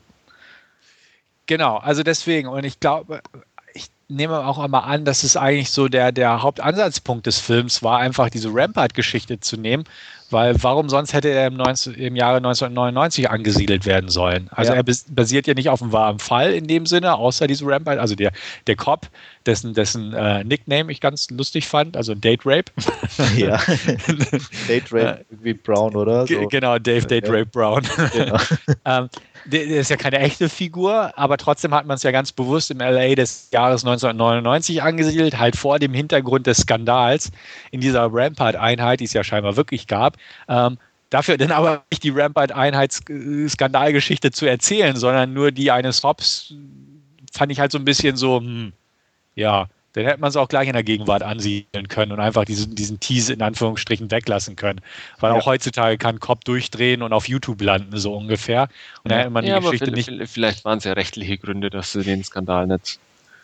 Ja, vielleicht. Aber ja gut, ich meine, ein bisschen anders ist es schon, weil ich sage mal, das mit dem Filmen war ja auch so der Aufhänger, dass es ja absichtlich passiert ist, sozusagen. Und ja. äh, ich sage mal, im Zeitalter von YouTube hätte es ja jeder an jeder Ecke mit einer Kamera ja. sein können. Da wäre es natürlich nicht mehr so, auch dieses äh, im Hintergrund schwelende, ja, die haben es auf mich abgesehen oder das war Absicht ähm, Gut, gewesen. Ne? Ja. Also deswegen, und ich sage mal so ein bisschen, es war selbst so ein Flair der 90er hat es ja trotzdem dann gehabt und das fand ich, war zumindest ein Teil, wo der, der Film für mich auch interessant war oder gut ausgestattet und gemacht war. Es war nie extrem im Vordergrund, aber trotzdem, weiß ich nicht, fand ich es besser, dass er wirklich in dem Jahrzehnt oder da in der Zeit gespielt hat, als wenn es jetzt auch noch aktuell gewesen wäre. Aber ging zumindest mir so. Mhm. Ja, also wie gesagt, er war gut gemacht. Also irgendwie dem Regisseur kann man nicht wirklich was vorwerfen. Der hat ja auch vorher The Messenger gedreht, auch mit, mit äh, Woody, Woody und auch Foster. Und Foster hat ja, glaube ich, diesen hier mitproduziert, habe ich im Abspann gelesen. Mhm. Und er sah nett aus, er hat so dieses LA-Feeling und wie du selbst sagst, auch dieses, dieses Neu äh, Ende 1999er-Feeling so ein bisschen mit reingebracht, ohne aufdringlich zu wirken. Äh, gut gespielt, handwerklich kompetent, die Geschichte ist okay. Ähm, aber das, das entscheidende Etwas oder irgendwie so der Kick oder wie auch immer man es beschreiben möchte, hat mir persönlich ja, wohl gefehlt. Er plätschert halt irgendwie so vor sich hin und kommt aber nie so wirklich in die Pushen. Also ist irgendwie, ja, erzählt ja. halt da die, diese Geschichte und ab und zu, du, hat, du hattest ja gesagt, Stefan, hat er schöne Dialoge, da wie er seine, seine Fälle wieder zitiert aus irgendwelchen äh, Sachen zu einer Be Begründung oder die, die er da ja quasi aus dem Nichts scheinbar herzieht, ja. wenn, wenn, wenn er damit von, von den Anwälten konfrontiert wird und er da ja durchaus auf Augenhöhe denen dann auch Kontra geben kann. Ähm, das ist dann so, so, ein kleines Highlight immer, aber so, so im Großen und Ganzen kommt er einfach nicht. nicht, ja, kommt, kommt er nicht wirklich ja, in, in die Gänge. Der hat dann irgendwann auch mal diese, diese kuriose Drogensequenz da mit drin, wo er abends da durch diesen Club oder durch die Clubs zieht und. Ja, die war ja. auch irgendwie so einfach, die, die wirkte so ein bisschen abstehend irgendwie vom ja, Rest. Passt ja, so wirklich extrem rein. heraus, also. Ja. War ja, schon es, sehr merkwürdig. Ja, genau, es, es, gab halt so ein paar Kleinigkeiten, wo ich auch dachte, Mensch, kommt da jetzt noch was oder so? Diese, diese ganze Beziehung zu Robin Wright auch. Ähm, sie von War der Art her ist ja auch reizvoll eigentlich gestrickt worden. Ja. Ähm, vom Part her. Aber irgendwie. Verliebt sie auch irgendwo, ne? Genau, das führte auch und das ist halt der, der ähm, Foster da die, die verklagen wollte und das angeblich auch so ein bisschen vorangetrieben hat und auch mit der Anwältin. Ähm, wurde dann auch kurz thematisiert, aber verlief dann auch irgendwo. Ja, es, du weißt dann auch nicht, wie es jetzt oder was ist der Background oder äh, wie, was war oder. Ne? Genau, er schnauzt sie da irgendwie im Pool noch für an und so, nachdem er ihn da konfrontiert hat oder so. Und das war's das. Ja, genau. Und das vermischte sich ja eh beides, weil er ja Zeuge von dieser einen Schießerei war, der, der Rollstuhlfahrer und ja. daraufhin halt sein Fall. Und ähm, aber es ist also der, der Knoten löst sich nicht oder das, das Ende wird nicht verschnürt, je nachdem, wie man es betrachten will irgendwo. Ja. Und das, das fand ich auch so ein bisschen, ja, er, er klingt einfach aus, der Film. Also auch so das Ende, ja, war okay, also, ne? Aber ja. irgendwie, wenn man so drüber nachdenkt, denkt man auch, Mensch, hm, ja. ja, ein bisschen so ein Cop-Out mal wieder, ne? So eigentlich kein Ende in dem Sinne. Ja. Jeder kann sich halt seine Gedanken machen, wie es weitergeht oder nicht weitergeht und gut ist. So. Mhm. Aber äh, ja, richtig eine, eine Auflösung oder eine, eine Ende der Story kriegst du auch nicht geboten. Und das war so irgendwie für mich schon typisch, so, weil keine der, der Stories irgendwo richtig zu Ende geführt wird. Ja. Und das war so ein bisschen so mein, mein Hauptkritikpunkt eigentlich, dass man viel kleine Geschichtchen irgendwo hat, aber keine konsequent irgendwo zu Ende geführt ja, wird oder spiegelt vielleicht auch die Realität wieder wenn, wenn dann alles so im, im, über die Jahre in irgendwelchen Aktenbergen versandet und. Ja, aber trotzdem hast du ja. zwischendurch doch Sachen, die abgeschlossen sind. Ja. Und nicht zehn Sachen nebeneinander, die nicht abgeschlossen sind. Also zumindest ein oder zwei ist irgendwo, wo sich auflösen oder ein Ende haben oder irgendwas. Und da war alles irgendwie ohne Ende. Also selbst, selbst die, die, die, die, die, ähm, die ich sag mal, das Ende, das Ende mit Ned Betty ist so. irgendwie so. Dann weiß man verläuft nicht, was im Sande. ja, sprichwörtlich.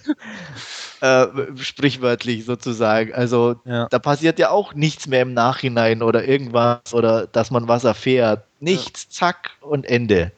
Ja. Und das war, wie gesagt, eigentlich mein Hauptkritikpunkt so an dem, an dem Film. Er ist nicht uninteressant, aber bringt nichts zu Ende. Ja, genau. Also klar könnte man argumentieren, wenn man es denn wollte, also ich will es nicht, aber man könnte es jetzt einfach mal anführen, ähm, ist halt nur ne, einfach so, so ein ne, Zeitfenster, eine Momentaufnahme. eine Momentaufnahme irgendwo ganz genau, einfach von so dem der Phase seiner Karriere gerade so, aber das, das hat es irgendwie für mich nicht, das, das war unbefriedigend, also ja. um es mal so auszudrücken. Klar, Momentaufnahmenfilme sind okay, aber ähm, nicht so in der Art also wie gesagt, diese Date Rape-Geschichte ist man ja so ein bisschen drauf eingegangen mit, mit dem Geständnis und so. Aber, ja. ähm, aber selbst die, wie gesagt, oder, oder auch die, die, die, wie jetzt so sein, er hat ja ähm, mit, mit, mit ähm, ähm, ähm, Sigourney Weaver die, diese Gespräche oder dann auch mit Ice Cube als, als Detektiv. Aber selbst das wird geht nicht voran oder ist ja trotzdem, ist irgendwo man das Gefühl hat, okay, jetzt ist er kurz vor der Auflösung. Ähm, selbst das ist ja dann nicht weitergeführt. Ja. Also er, er macht ja dieses Geständnis gegenüber Ice Cube und der nimmt es ja nicht an, weil er was anderes will und geht wieder. Also selbst da bist du irgendwo mittendrin in einer Quasi-Auflösung, die dann doch wieder keine ist. Mhm. Und eigentlich auch die Geschichte im Hintergrund weiterläuft. Und das, wie gesagt, das war mir dann einfach zu viel, wenn, wenn gar nichts abgeschlossen wird. Ja. ja. Gut, klingt, fand ich den Score fand ich noch einig. ganz interessant, ja. muss ich sagen, der so sehr viel zur Atmosphäre noch beigetragen hat, neben der Location. Das war echt gut. Aber ja, insgesamt, ja, nicht mal enttäuschend kann ich auch nicht sagen, aber zu konventionell irgendwie fast schon. Ja, also äh, wenn man, wenn man bedenkt, äh, wie viel Talent da involviert war, dann ist es ja schon fast enttäuschend, kann man Ja, also, doch, ja. Also jetzt, ich, wie gesagt, ich sehe es auch so. Ich würde jetzt auch nicht groß enttäuschend drunter schreiben als Fazit, aber irgendwo ähm, ansatzweise definitiv. Weil, aber wenn, wenn du wirklich nur die Namen und, und äh, das, was rauskommt, ist, gegenüberstellst, dann ja muss ich ja, sagen. Ähm, weil du auch denkst, irgendwie, die, die, Leute müssen ja auch was am Drehbuch gefunden haben, um sich auch für so kleinere Rollen einfach mal zur Verfügung zu stellen. Ja. Also du, du, gehst eigentlich schon aus, wenn du jetzt das, den Cast hörst, das sind Charakterdarsteller mit dabei und, und, und auch gute Darsteller und da, da kriegst du in der Richtung was geboten. Und wie gesagt, das ist im Ansatz ja, aber eben nicht so, wie du es eigentlich erhoffst. Ja. Ja, und auch, wie gesagt, ist, ist, äh, Elroy hat an der Vorlage geschrieben, der auch sehr bekannt ist für seine, seine, seine Hardboiled-Literatur sozusagen. Also die meisten werden ihn ja für LA Confidential oder so kennen. Äh, ich hatte letztens auf Arte ein nettes Interview mit ihm gesehen, ähm, wo er so über sein Schaffen gesprochen hat und so, was auch alles sehr interessant klang. Und dementsprechend dachte ich auch so, Mensch, da wurde auch nämlich äh, Rampart kurz vorgestellt in dem Zuge. Und da dachte ich auch, Mensch, das, das klingt ja, ne, also an sich ein guter Mann, äh, mhm. sehr interessante Ausdrucksweise, die er manchmal an den Tag legt, Frauen gegenüber und so. Aber ähm, das tut ja nichts zur Sache. Er ist halt eher so, so der Hardboiled Detective-Typi, wie er gerne auch seine Figuren gestaltet. Und auch so vor dem Hintergrund dachte ich auch so, irgendwie hätte ich mir denn doch was mehr erwartet, auch in Bezug auf Woody. Ne? Er spielt ja. die Rolle gut, aber es ist einfach so, irgendwo hat man es schon mal gesehen, jedenfalls immer bruchstückhaft. So, wie gesagt, Training Day ein bisschen von der und, und ja, halt diese, diese übliche Cop-Routine, Cop, der so ein bisschen getrieben wird, äh, auch mal zwielichtige Sachen oder böse Sachen zu machen und so. Ja. Ähm, da war einfach nicht so der, der, der Funke dabei. Nee, also wie gesagt, im Ansatz gibt es viele gute Sachen ja. oder auch, auch, auch, äh, wo ich sage, auch der Beginn zum Beispiel, also da die, die, die Kollegin die Pommes essen muss. ja.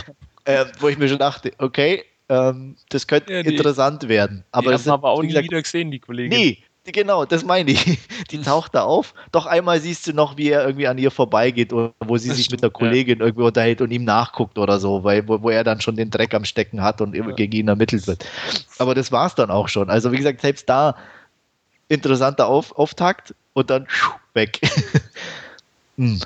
Mhm. Genau. Und so gab es eben ein paar Sachen, wie gesagt, wo es wirklich nicht schlecht sind. Auch Robin Wright, die, die, die, die Beziehung war gut und ähm, auch so sein, seine ähm, sechs äh, Geschichten äh, waren eigentlich alle relativ im Ansatz interessant, aber eben auch äh, nur im Ansatz. Ja, und, und selbst die, die Töchtergeschichte ging. Also, ne, es ja. war auch zwar so ein bisschen, aber es, es funktionierte und es ging, aber es hatte auch irgendwo. Verlief auch irgendwo. Ja. Nee, war auch so, zack und okay, ja. Ja. Gehen wir halt wieder. Wir waren jetzt da und ähm, er will genau. sie doch, ja. Und, und klar leiden die drunter und ja, es ist aber so. Ne? Und es, tschüss ja. und wir, wir sehen uns oder auch nicht.